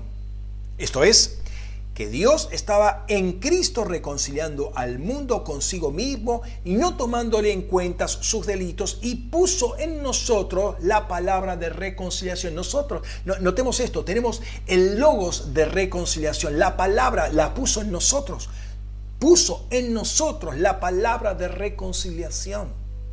Nos habilitó aún en una plataforma nueva. Así que somos embajadores en el nombre de Cristo como si Dios rogara por medio de nosotros. Ya no ruega solamente por medio de Cristo, ahora ruega por medio de nosotros. Por lo tanto, dice, rogamos en el nombre de Cristo, reconciliados con Dios. Tenemos la palabra de reconciliación o de la reconciliación. El Padre nos reconcilió a sí mismo por medio de Cristo y nos dio ese ministerio y palabra de reconciliación y ahora Dios ruega a través nuestro. Es decir, a través nuestro sale la palabra de reconciliación y el llamado a reconciliarnos con Dios, sobre todo a aquellos que no, están todavía en el Señor, y eso es el fundamento básico eh, de, la, de, la, predicación evangelística. O sea, no, no podríamos hacer una predicación evangelística si no tuviéramos la palabra de reconciliación. Es una nueva posición que tenemos en Él. De modo que cuando damos el mensaje evangelístico, llamado a la, eh, llamado, llamando a la gente a reconciliarse con el Padre por medio de la obra de Jesucristo, el Padre está hablando por nosotros. El Padre está hablando por nosotros. El Hijo está hablando junto con nosotros. Nos unimos entonces a la obra de Cristo, estamos en Cristo y Cristo en nosotros. Estamos posicionados en una plataforma diferente, como dice Efesios 2.6, ¿no? sentados juntamente con Cristo en los celestiales. En nuestra palabra, en nuestras palabras y nuestras acciones manifestamos lo que Dios, lo que Cristo mismo está haciendo. Pero cuando Pablo le habla a la iglesia de Roma y le habla de gente, habla de, a, gente que eran judíos, o sea, de tradición, de extracción judía, y habla que ellos estaban enseñando o predicando eh, a Cristo, dice lo siguiente, pero si tú, eh, Romanos 2.17, pero si tú, llamado judío, si tú eres llamado judío y te apoyas en la ley y te jactas, acá, y te jactas en Dios, pero viven en una forma diametralmente opuesta, o sea, no viven en el corazón de Dios, no viven haciendo lo que se espera que una persona que conoce la escritura y que conoce a Dios haga o viva, entonces se va a cumplir aquello que dice después en el versículo 24 porque el nombre de Dios es blasfemado entre los gentiles por causa de vosotros, tal como está escrito. Es decir, el, el predicar, el enseñar, el evangelizar, dar una palabra, pero con un corazón o con una vida que no la respalda, y notemos que justamente Jesús eh, toda su vida respaldaba la palabra que estaba dando. O sea, su palabra era extensión de su propia vida. luego pasa exactamente lo mismo. Si nosotros estamos hablando una palabra, enseñando una palabra y nuestra vida va completamente eh, en, en sentido contrario, o sea, como comúnmente se dice, se borra con el codo de lo que se escribe con la mano, entonces el primero que sufre esto es Dios mismo, el nombre de Dios, porque el nombre de Dios pasa a ser blasfemado. Entonces el problema de glorificarse, ¿y cuál es la glorificación o la jactancia, esta, la presunción que tenemos? Ese es justamente gozarse en el hecho que podemos predicar, hablar de Jesucristo. Hablar de la, del plan de Dios, hablar del proyecto de Dios que tiene nosotros, hablar cuanto versículo bíblico. Si no estamos en la plataforma correcta, si nuestras obras no respaldan nuestra palabra, tarde o temprano el nombre de Dios es blasfemado por los, eh, por los gentiles, por los que no conocen a Dios. Esto es muy fuerte, esto es muy fuerte porque eh, no es simplemente alegrarse, no, no, a ver, eh, el, ¿cuál es el contexto? El contexto es estar declarando la palabra de Dios, enseñando la palabra de Dios. ¿Por qué? Porque palabra y persona, palabra y obra vienen de una misma fuente. O sea, el problema es cuando yo hago una división, ¿sí? Hablo por un lado, pero eh, dejo de hablar por el otro. Hablo mi, mi, palabra va por acá, mi palabra es excelente, pero mi, mis obras van por otro carril. Y ahí el tema es, está muy delicado. Veamos otro aspecto interesante en esta atmósfera divina. Y ese aspecto es que en Dios no hay eh, acepción de personas. Leamos nuevamente, estamos ahí en Romanos capítulo 2. Ahora leamos los versículos 2, perdón, 9 al 11. Romanos 2, versículos 9 al 11.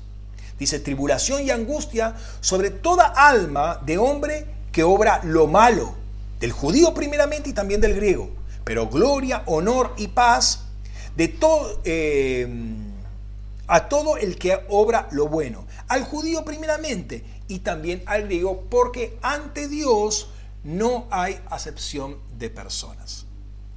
La justicia de Dios en Dios mismo se manifiesta con una claridad meridiana. El problema es que algunas veces no entendemos eso porque eh, em, no estamos en Dios, no estamos en esta atmósfera. Pero en la atmósfera de Dios, eh, esa, la justicia de Dios se manifiesta con mucha claridad. Lo que Dios dijo que le iba a acontecer al al, malo le va a acontecer y lo que dijo que Dios le iba a acontecer al bueno le va a acontecer y por más que nosotros queramos manejar la cosa, modificarla, no va a pasar nada de eso, porque en Dios no hay acepción de personas. Entonces, lamentablemente, y acá entra otro concepto a trabajarse eh, o, o que se ha trabajado y se ha trabajado mal, eh, porque creemos que lo que importa ante mi indisciplina en mi vida espiritual es el amor de Dios, la misericordia de Dios, la gracia de Dios, que son todos conceptos que nos ayudan. Y ciertamente nos ayudan, todo Dios nos ayuda. Todo Dios nos ayuda, no solamente estas palabras, pero nosotros aferrándonos a estas palabras, el amor de Dios, la misericordia de Dios, la paciencia de Dios, entonces queremos manipular un poco la justicia de Dios. Eso es no tener temor de Dios. Eso no es vivir en Dios. ¿Cómo voy a manipularlo a Dios? Esto es justamente cuando nosotros metemos nuestra injusticia en Dios. Estamos corrompiendo ese ámbito. Dios quiere beneficiarnos, pero sin justicia no hay eh, beneficio que valga. De hecho, la justicia, la rectitud y la verdad también están en su corazón y también obran a favor nuestro. Pero es el estándar de Dios, es la luz con que Dios mide todas las cosas en las cuales vamos a ser beneficiados. Y tenemos que regirnos por esa luz. Es cuando nosotros metemos manos que estropeamos todas las cosas. ¿Sí? Y se ha jugado mucho con el tema, del, tema o el concepto del amor del Padre, como, eh, como decíamos, bueno, el amor del Padre es lo que nos beneficia, eh, pero por causa de esto, por causa de la conducta de los que reclaman y enseñan, perdón, proclaman y enseñan el Evangelio, algunos creyentes viven fuera de este contexto y no obran las obras del Padre. No conocen el corazón y el nombre del Padre es eh, blasfemado.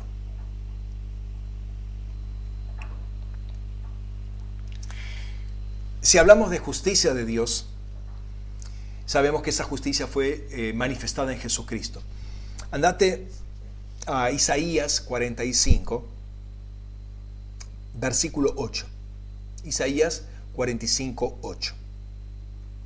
Dice la palabra de Dios, destilad, oh cielos, el rocío, y derramen las nubes la victoria.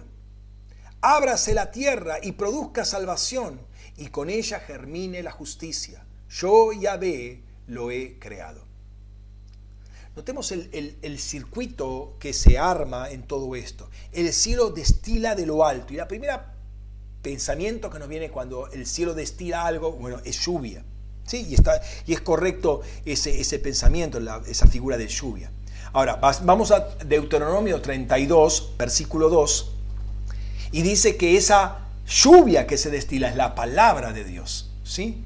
Gotee como la lluvia mi doctrina y como el, el rocío destile mi palabra como llovizna sobre la hierba, como chubascos sobre la grama. Entonces la palabra manifiesta cómo esa lluvia cae en la tierra y la hace producir, la bendice a la tierra. Volviendo entonces al texto de Isaías, dice que las lluvias destilan justicia, derraman justicia. Esa lluvia es justicia, es palabra enseñada, como dice Deuteronomio. Eh, y ahora la última parte de, ese Isaías 45, versículo 8, dice, ábrase la tierra y produzca salvación, y con ella germine justicia. Entonces Dios llama eh, a la tierra que produzca ese fruto de salvación y la justicia va a salir, va a germinar. Ahora, lo que germina es una semilla. Entonces vemos que la semilla, la, la, lluvia, la palabra, la justicia están todas unidas. ¿Por qué? Porque todo viene de una misma fuente. Todo viene de una misma fuente. Lluvia, tierra, semilla están coordinadas. Entonces el fruto de la justicia es la salvación. La salvación es una manifestación de la justicia de Dios. Pero cuando el pueblo anda en injusticia, va a decir eh, Amós capítulo 6, versículo 12, va a decir que el fruto de la justicia se va a convertir en amargura. Cuando el hombre camina en injusticia, el fruto de la justicia, o sea, va a ser injusticia. Entonces, esa injusticia, que uno cree que es justicia, pero es injusticia, va a traer se va a convertir en amargura. Por eso debemos buscar que el amor de Dios hacia Dios y hacia el prójimo prime en todo nuestro accionar. Todo debe partir del amor a Dios. Eh, el amor de Dios es una, una dinámica que está constantemente fluyendo de Dios. ¿sí? Y con esto, eh, con, e, con, este conocimiento verdadero y este discernimiento espiritual, eh, dice la palabra que en Filipenses va a decir en versículo, capítulo 1, versículo 11, que debemos estar llenos del fruto de justicia. O sea, eso que aparece como la justicia de Dios encarnada, Cristo Jesús, que viene a nosotros, debe repletarse en nosotros, llenos del fruto de justicia. Sigamos en este entorno de de Dios como ámbito espiritual. ¿Qué tenemos ahí? ¿Qué, más tenemos ahí? Algo que también pasamos por alto. Vamos a segunda de Corintios, capítulo 10, versículos 3 al 6. Segunda de Corintios, capítulo, eh, capítulo 10, versículos 3 al 6. Leo, todo, todo ese pasaje, pero hay una porción que me interesa particularmente. porque aunque vivimos en la carne, no militamos según la carne, porque las armas de nuestra milicia no son carnales, sino poderosas en Dios poderosas en Dios para destrucción de fortalezas, derribando razonamiento y toda altivez que se levanta contra el conocimiento de Dios y llevando cautivo todo pensamiento a la obediencia a Cristo, estando dispuestos a castigar toda desobediencia cuando, la, eh, cuando sea completa vuestra obediencia. Notemos que las palabras son poderosas en Dios y contrasta eh, carnales con poderosas en Dios. Por lo general Pablo contrasta carne con espíritu, pero acá parecería que entenderse como las armas físicas con las armas espirituales. Pero el poder del cual habla en estas armas es en la presencia o la atmósfera de Dios. Las, eh, nuestras armas son poderosas en Dios. El salmista, eh, en dos oportunidades al menos, y acá voy a agarrar la, la Biblia de las Américas, en el capítulo, en Salmo 60, versículo 12 y Salmo 108, versículo 13, es la misma, la misma expresión, dice, en Dios haremos proezas y Él hollará a nuestros adversarios. En Dios, en, en ese ámbito, en ese ambiente, en Dios, en esa atmósfera, haremos proezas. Las obras se hacen en Dios, haremos proezas y Él Dios, Él hollará a nuestros adversarios. Nota lo que dice Romanos capítulo 16, versículo 20. Sobre todo la primera parte, Pablo dice, y el Dios de paz aplastará, y Él hallará a nuestros adversarios, y el Dios de paz aplastará en breve a Satanás bajo, debajo de vuestros pies. ¿Sí? Lo que se suelta en Dios, en la atmósfera de Dios, porque son las obras de Dios, o la obra en Dios, o sea, las obras nuestras puestas por Dios para salvar, pero en Dios, desata un poder de Dios impresionante contra toda obra del enemigo para destrucción de todo ese tipo de fortalezas, empezando por las propias obras, obviamente, ¿no? Y el último aspecto, o los dos últimos aspectos están relacionados, que quiero hablarte de, este, eh, de esta atmósfera que es Dios, eh, tiene que ver mucho con esa oración original, inicial, tremenda, eh, palabra de parte del apóstol Pablo que aparece en la introducción de, de la carta a los Efesios, ¿sí? que declara bendición al Padre porque nos bendijo en los celestiales con toda bendición espiritual en Cristo. Quiere decir que toda nuestra vida está definida en Dios y en su Hijo. Entonces va a hablar en la carta a los Colosenses, capítulo 3, versículos 1 al 3. Fíjate lo que dice. Puesto que fuiste resucitado juntamente con Cristo, buscad las cosas de arriba, donde está Cristo sentado a la diestra de Dios. Pensad en las cosas de arriba, no en las de la tierra, porque moristeis y vuestra vida está escondida con Cristo en Dios. Nuestra vida está escondida con Cristo en Dios. Nuestra vida está en Dios. Está ahí, está ahí.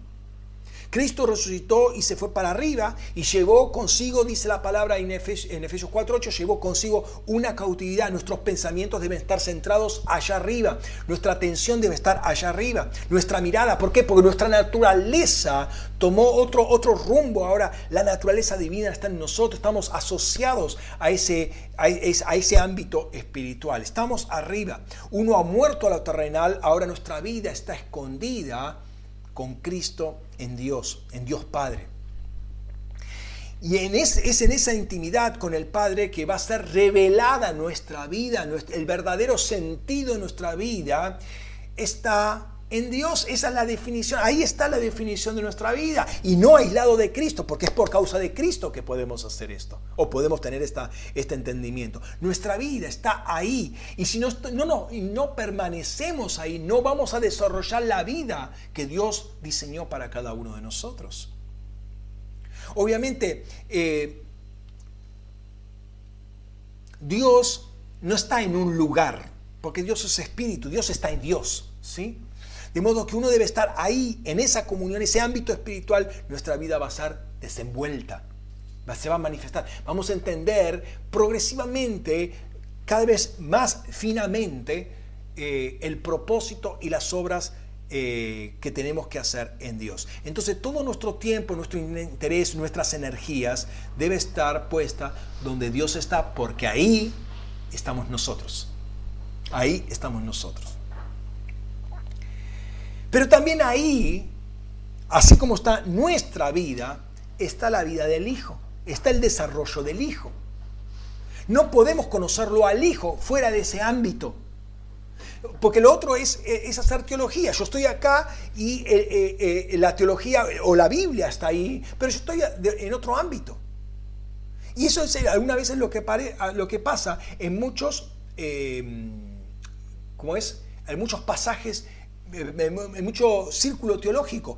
El teólogo está en un lado y Dios está en el otro. Y pretendo hablar acerca de Dios o comunicar algo acerca de Dios, pero yo no estoy en Dios conscientemente no estoy en Dios, entonces no veo mi vida como la vida de Jesucristo, porque la vida de Jesucristo está en Dios también. Notemos, vamos a Efesios capítulo 3, los versículos 8 al 10. Efesios capítulo 3, versículos 8 al 10. Pablo, testimonio de Pablo, dice, a mí que soy menos que el más pequeño de todos los santos, me fue dada esta gracia de anunciar a los gentiles el Evangelio de la inescrutable riqueza de Cristo y sacar a luz cuál es el plan del misterio escondido desde los siglos en Dios que creó todas las cosas para que la multiforme sabiduría de Dios sea dada a conocer ahora por medio de la iglesia a los principados y potestades en los celestiales. La dispensación o el ministerio de Cristo está escondido en Dios. Pablo tuvo que acceder a ese ámbito para que le fuera manifestado, desenvuelto, descubierto el misterio, el plan del misterio de Cristo. El misterio estaba escondido, estuvo escondido por todas las edades, ¿sí? Pablo tuvo acceso a él. De modo que eh, cuando nosotros entramos en una intimidad cada vez mayor en el Padre, el plan de Dios en Cristo va a ser descubierto y por lo tanto, como nuestra definición está en Cristo, también nuestra vida va a ser descubierta. No podemos hacer una vida de espaldas o en forma paralela a de Cristo, tenemos que estar en Cristo. Quiero terminar este primer esbozo de lo que es estar en el Padre con, em, con un pasaje que algunas veces no lo tomamos en este sentido, em, no lo relacionamos con este tema, y que está, y es el pasaje de la Gran Comisión. La Gran Comisión, usted sabe que hay dos o tres pasajes que hablan de eso con diferente lenguaje, pero vamos a lo que aparece en Mateo, Mateo capítulo 28, los versículos 19 y 20. Mateo 28, versículos 19 y 20. Me interesa solamente una parte que está en el versículo 19. Dice, yendo pues, discipulad a todos los gentiles, bautizándolos en el nombre del Padre y del Hijo y del Espíritu Santo, enseñándoles a guardar todas las cosas que os mandé. He aquí yo estoy con vosotros todos los días hasta el fin del siglo. ¿Cómo es esto de bautizarlos en el nombre del Padre y del Hijo y del Espíritu Santo? La expresión en el nombre de, en griego, es la expresión eis toonoma. Eis toonoma. Y estudiando esta expresión, algunos afirman que el que lo recibe queda colocado en una relación especial hacia la revelación divina o hacia Dios tal como se, se lo ha revelado. Otros sostienen que este eisto onoma tiene el sentido de con respecto, eh, o relación a o porque algo o alguien es tal cosa. Y responde a la expresión hebrea leshem, que es muy usada en las escuelas rabínicas.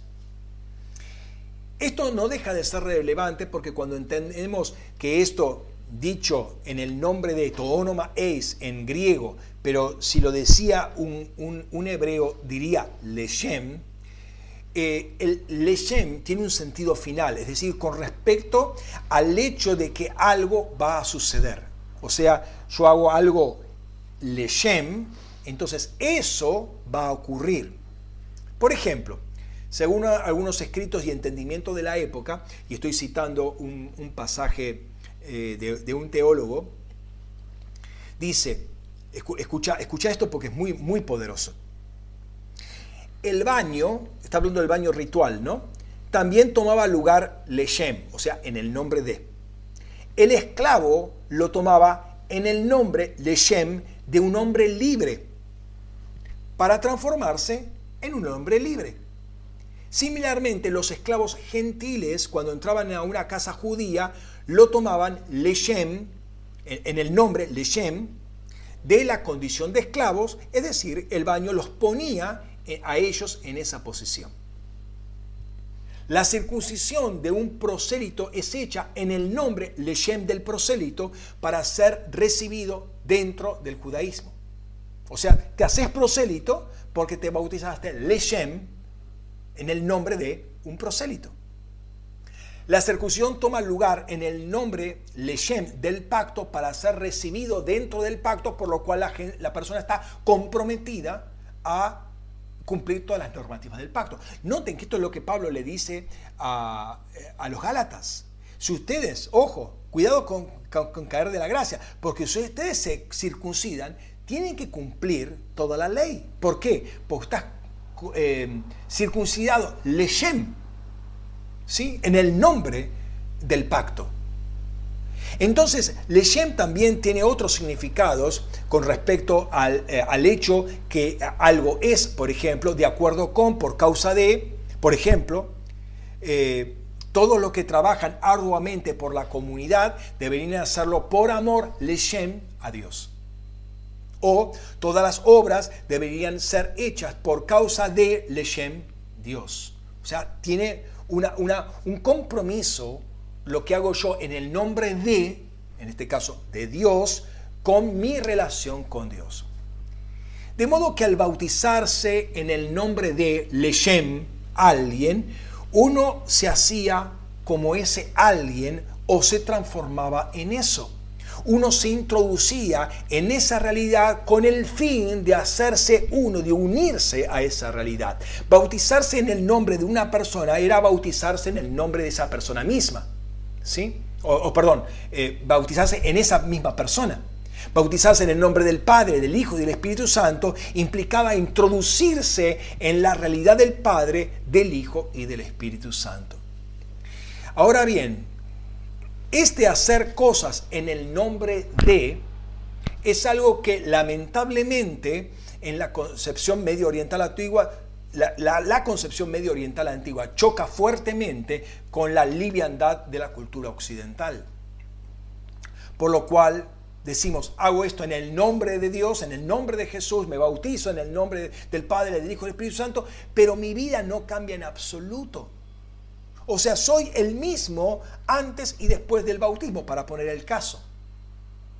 No llegamos a dimensionar esto, pero algunos versículos pueden arrojar un poquito más de luz al respecto.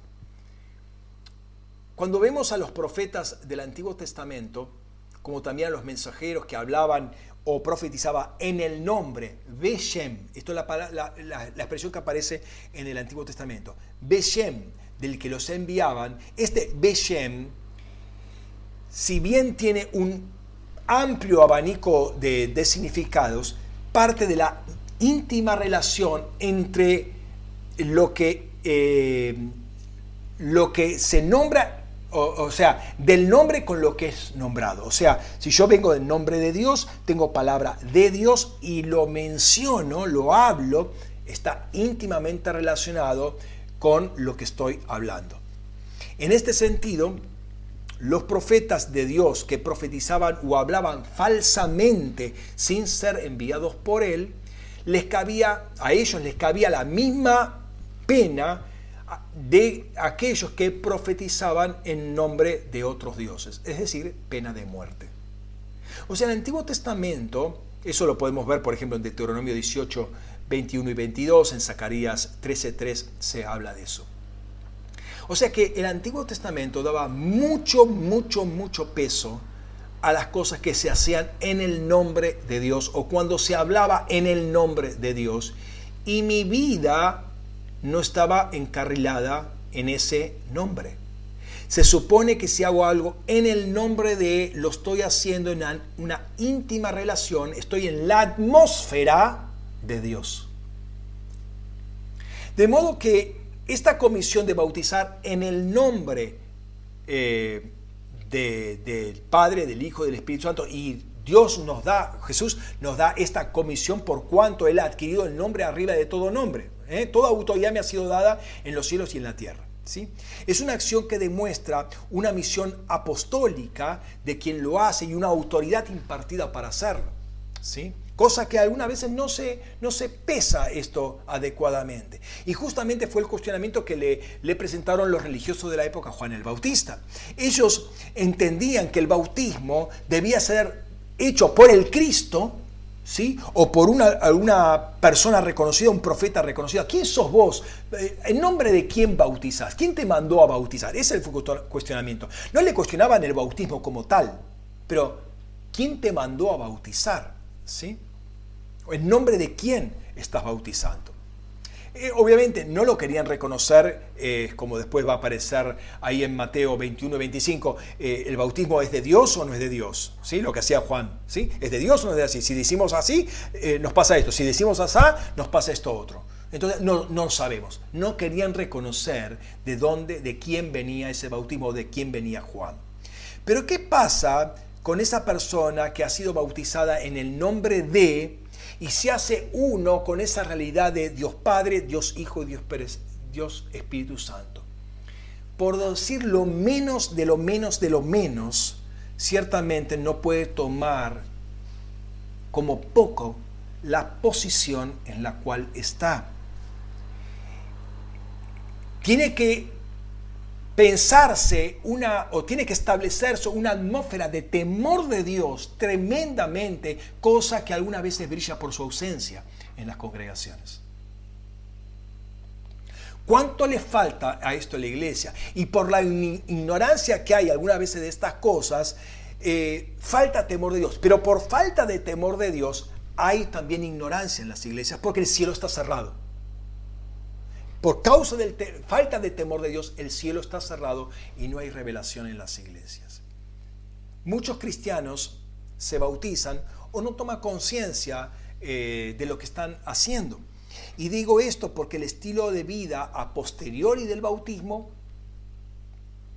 no ha cambiado sustancialmente, parece que no le significó nada, pues un, un chapuzón o un triple chapuzón, pero no, no, no, no pasó absolutamente nada, ¿no? Parece que no hay un antes y un después. Ahora, si hay un bautismo en el Hijo y hay un bautismo en el Espíritu Santo, debe haber también un bautismo en el Padre. ¿No? Si hay que bautizarlos en el nombre del Padre, del Hijo y del Espíritu Santo, y ese en el nombre de implica la persona, y hay un bautismo en el Hijo y hay un bautismo en el Espíritu Santo, entonces tendría que haber un bautismo en el Padre. Ahora, si uno toma el libro de Hechos, van a encontrar que eran bautizados en el nombre de Jesucristo. Bautizaste en el nombre de Jesucristo, bautizaste en el nombre del Hijo. ¿Sí?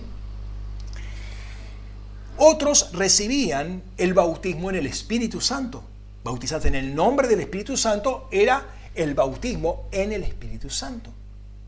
¿Sí? Pero no se habla del bautismo en el Padre. Eso es lo curioso. No se habla, al menos que yo haya visto, se me haya pasado quizás el texto, pero no se, no se habla. Ahora, a partir del siglo II, mediados, fines del siglo II, hay testigos de que ya ciertas sedes eclesiásticas bautizaban con el bautismo triple, y esto lo dice Tertuliano para el 180. El bautismo triple, en el nombre del Padre, del Hijo y del Espíritu, y había tres inmersiones y tres emersiones. ¿Sí?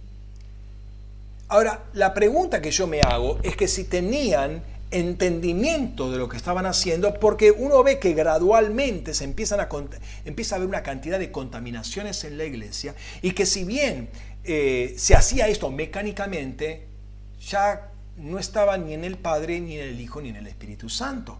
Estoy hablando en términos generales, obviamente, ¿no?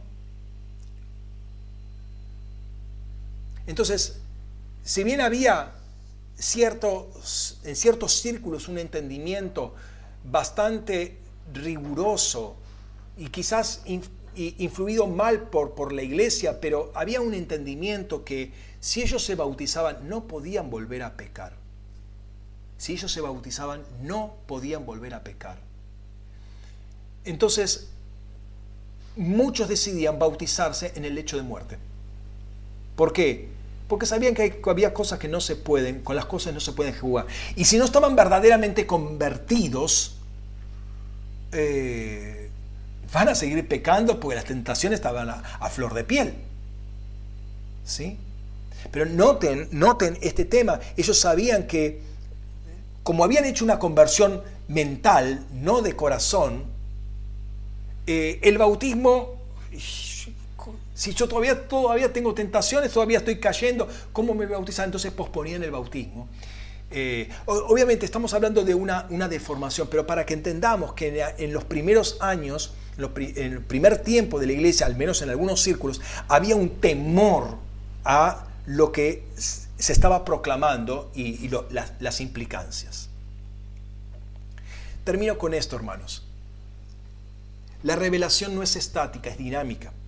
El Señor nos lleva de gloria en gloria y a mayores niveles de gloria y mayor revelación también hay mayor responsabilidad, mayor autoridad, pero también mayor gracia, mayores recursos, mayor demanda. Todo crece. Todo crece. Nosotros vemos, no, yo no, no quiero tomar tanta responsabilidad porque no, no, voy, no sé si voy a poder. Hermano, no es tu obra. Si fuera tu obra, vos te jactás y entramos, caemos en una concepción veterotestamentaria. Si Dios te está poniendo, mira, vas a ir acá y vas a hacer esto, no, pero es la gracia que te va a poner ahí y los recursos del cielo que van a venir ahí. ¿Por qué? Porque en esa plataforma hay todo un combo diferente. ¿Sí? Todo crece, pero nuestra intimidad también debe crecer, nuestro entendimiento, nuestro temor, nuestro discernimiento, todo debe crecer. Te vuelvo a repetir, no es eh, nuestro esfuerzo, sino la gracia de Dios. Pero la gracia de Dios opera en nosotros. Hay un texto que últimamente me llamó mucho la atención. Eh, andate ahí a Primera de Corintios, capítulo 15, versículo 10.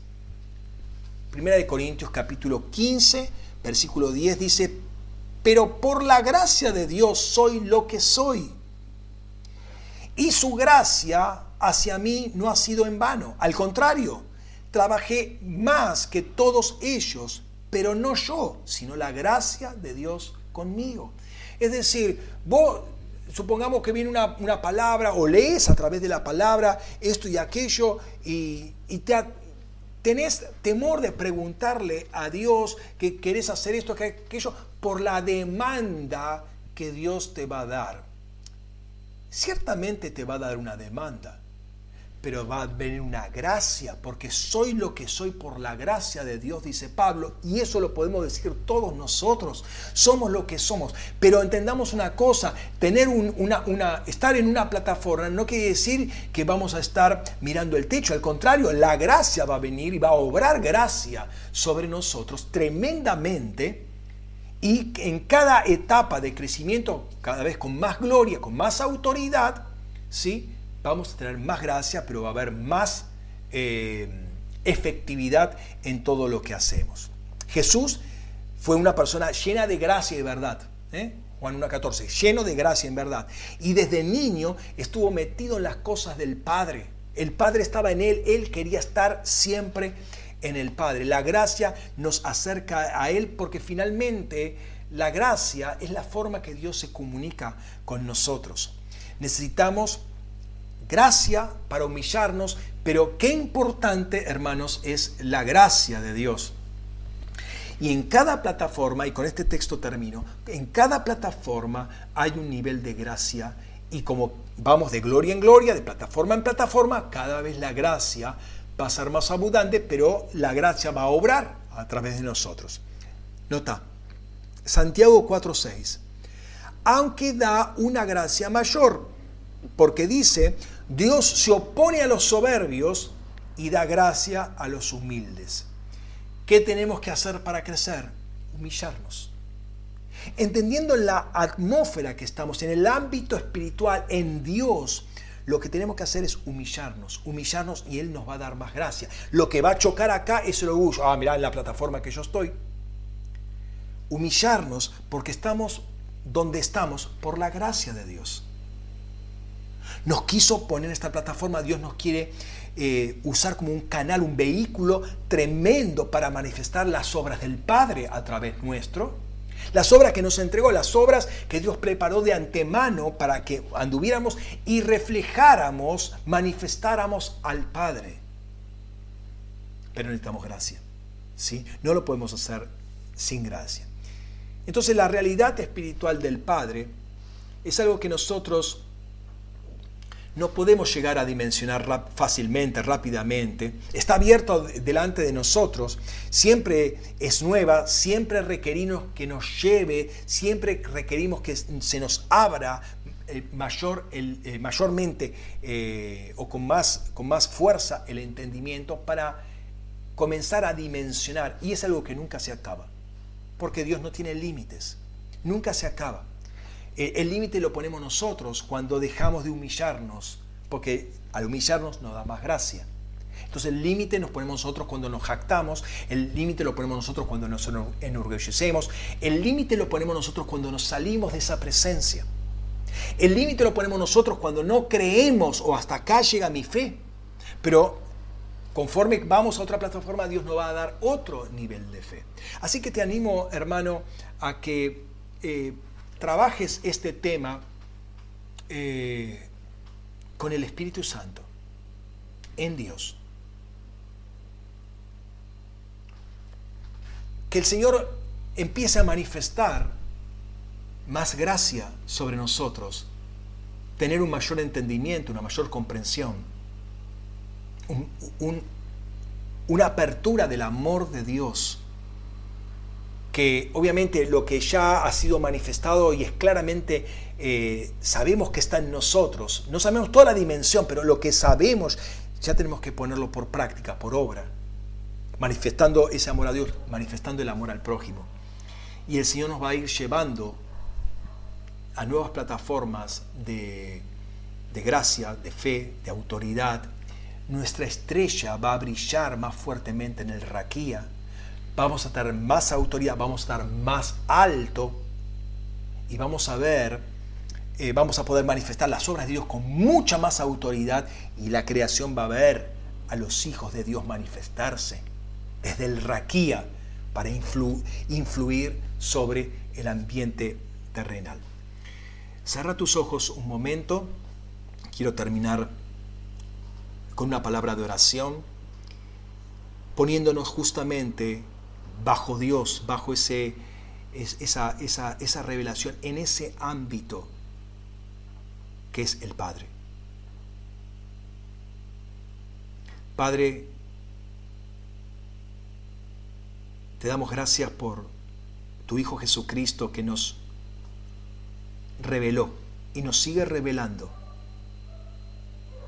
Crecemos y seguimos creciendo en lo que eres tú. Pero no crecemos ajenos a ti o separados de ti, sino crecemos en ti y en Cristo y en el Espíritu Santo. Queremos tener entendimiento de esa dimensión espiritual en la que estamos, que no es simplemente una atmósfera vaga, una nube etérea, no, eres tú mismo. Y queremos en esta, en esta tarde empezar a dimensionar eso, pero tú nos pides una sola cosa, que nos humillemos ante ti. Porque no podemos acceder por nuestros propios méritos, sino por los méritos de Cristo. No podemos avanzar, no podemos acercarnos, aunque tú dices acercaos al trono de gracia y misericordia, pero también tú nos tienes que arrastrar, tú nos tienes que acercar cada vez más a Él. Tu Padre nos has acercado al Hijo y el Hijo ha manifestado tu nombre. Y en la congregación de los santos tú lo manifiestas. Por eso queremos adorarte constantemente y adorarte no con nuestras propias canciones, no con nuestras propias obras, sino con lo que sale del trono, con lo que tú has planeado desde toda la eternidad para cada uno de nosotros. Señor, queremos crecer en ti, gloriarnos en ti, predicar, enseñar tu palabra, aún evangelizar, pero en ti, en el Padre, en esa atmósfera, para que tus obras sean manifiestas. Que ya no sean mis obras, que ya no sean las obras de Adán, que sean tus obras. Para que tú te lleves toda la gloria. En esto es glorificado el Padre. Que lleves mucho fruto. No quiero que sea el fruto mío, el fruto de Adán, el fruto de la carne, el fruto del Espíritu. Lo que tú has sembrado. Y cuando esa lluvia, cuando esa lluvia que destila la justicia desde los cielos toca la tierra, Señor, que con la salvación, con ese ámbito en el cual me hiciste entrar, también germine la justicia llenos de frutos de justicia. Pero queremos hacerlo en ti. Entendemos que no hay, no hay otra forma, no hay otra forma. No hay otra forma que a ti te agrada. Señor, se desata, sabemos que se desata un poder tremendo, tremendo cuando estamos en ti, cuando oramos en ti. Y Señor, si mi hermano, mi hermana está en ti en este momento, si está en ti, Señor, que en este momento el poder de Dios empiece a desatarse en su vida, sea para sanidad, sea para liberación, sea para limpieza, sea para desatar los, los, velos que pueda tener de incomprensión, de ataduras, de lo que sea, Señor, el poder tuyo. Como dice tu palabra, en ti, en ti, en Dios haremos proezas y tú desbaratarás, destruirás a nuestros enemigos. Señor, en esta tarde queremos estar en esa presencia tuya y que se desaten tus obras para la gloria tuya, para la gloria de tu Hijo Jesucristo, para la gloria de, de aquel que nos llamó a su excelencia.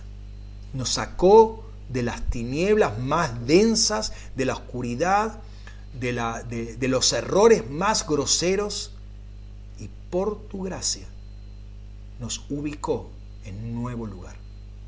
Padre, en el nombre de Cristo Jesús, Señor, que a partir de esta palabra declarada a los cielos, a las entidades, a los principados y potestades, a los tronos, a los dominios que se establecen en el raquía, de la obra de Cristo Jesús, hecha en la cruz del Calvario el Hijo de Dios encarnado, muerto por nuestros pecados, pero sin pecado y resucitado y glorificado a la diestra del Padre, y que fue ascendido y junto con Él nosotros también ascendimos desde esa posición de autoridad en ti, Señor, en ti, Dios.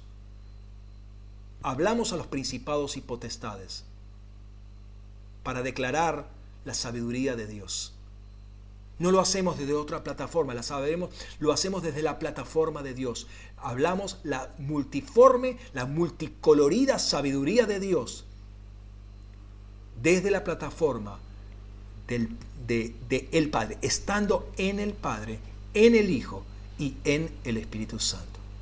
Padre, en el nombre de Cristo Jesús, te bendecimos, te adoramos y te damos gracias. Amén. Amén. Gloria a Dios, hermanos.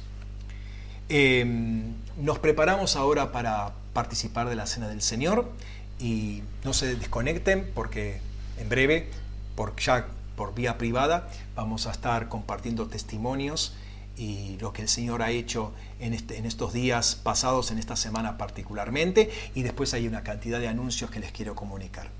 Dios los bendiga y salúdense los que pueden saludarse como familias en, esos lugares, en esos, montes espirituales.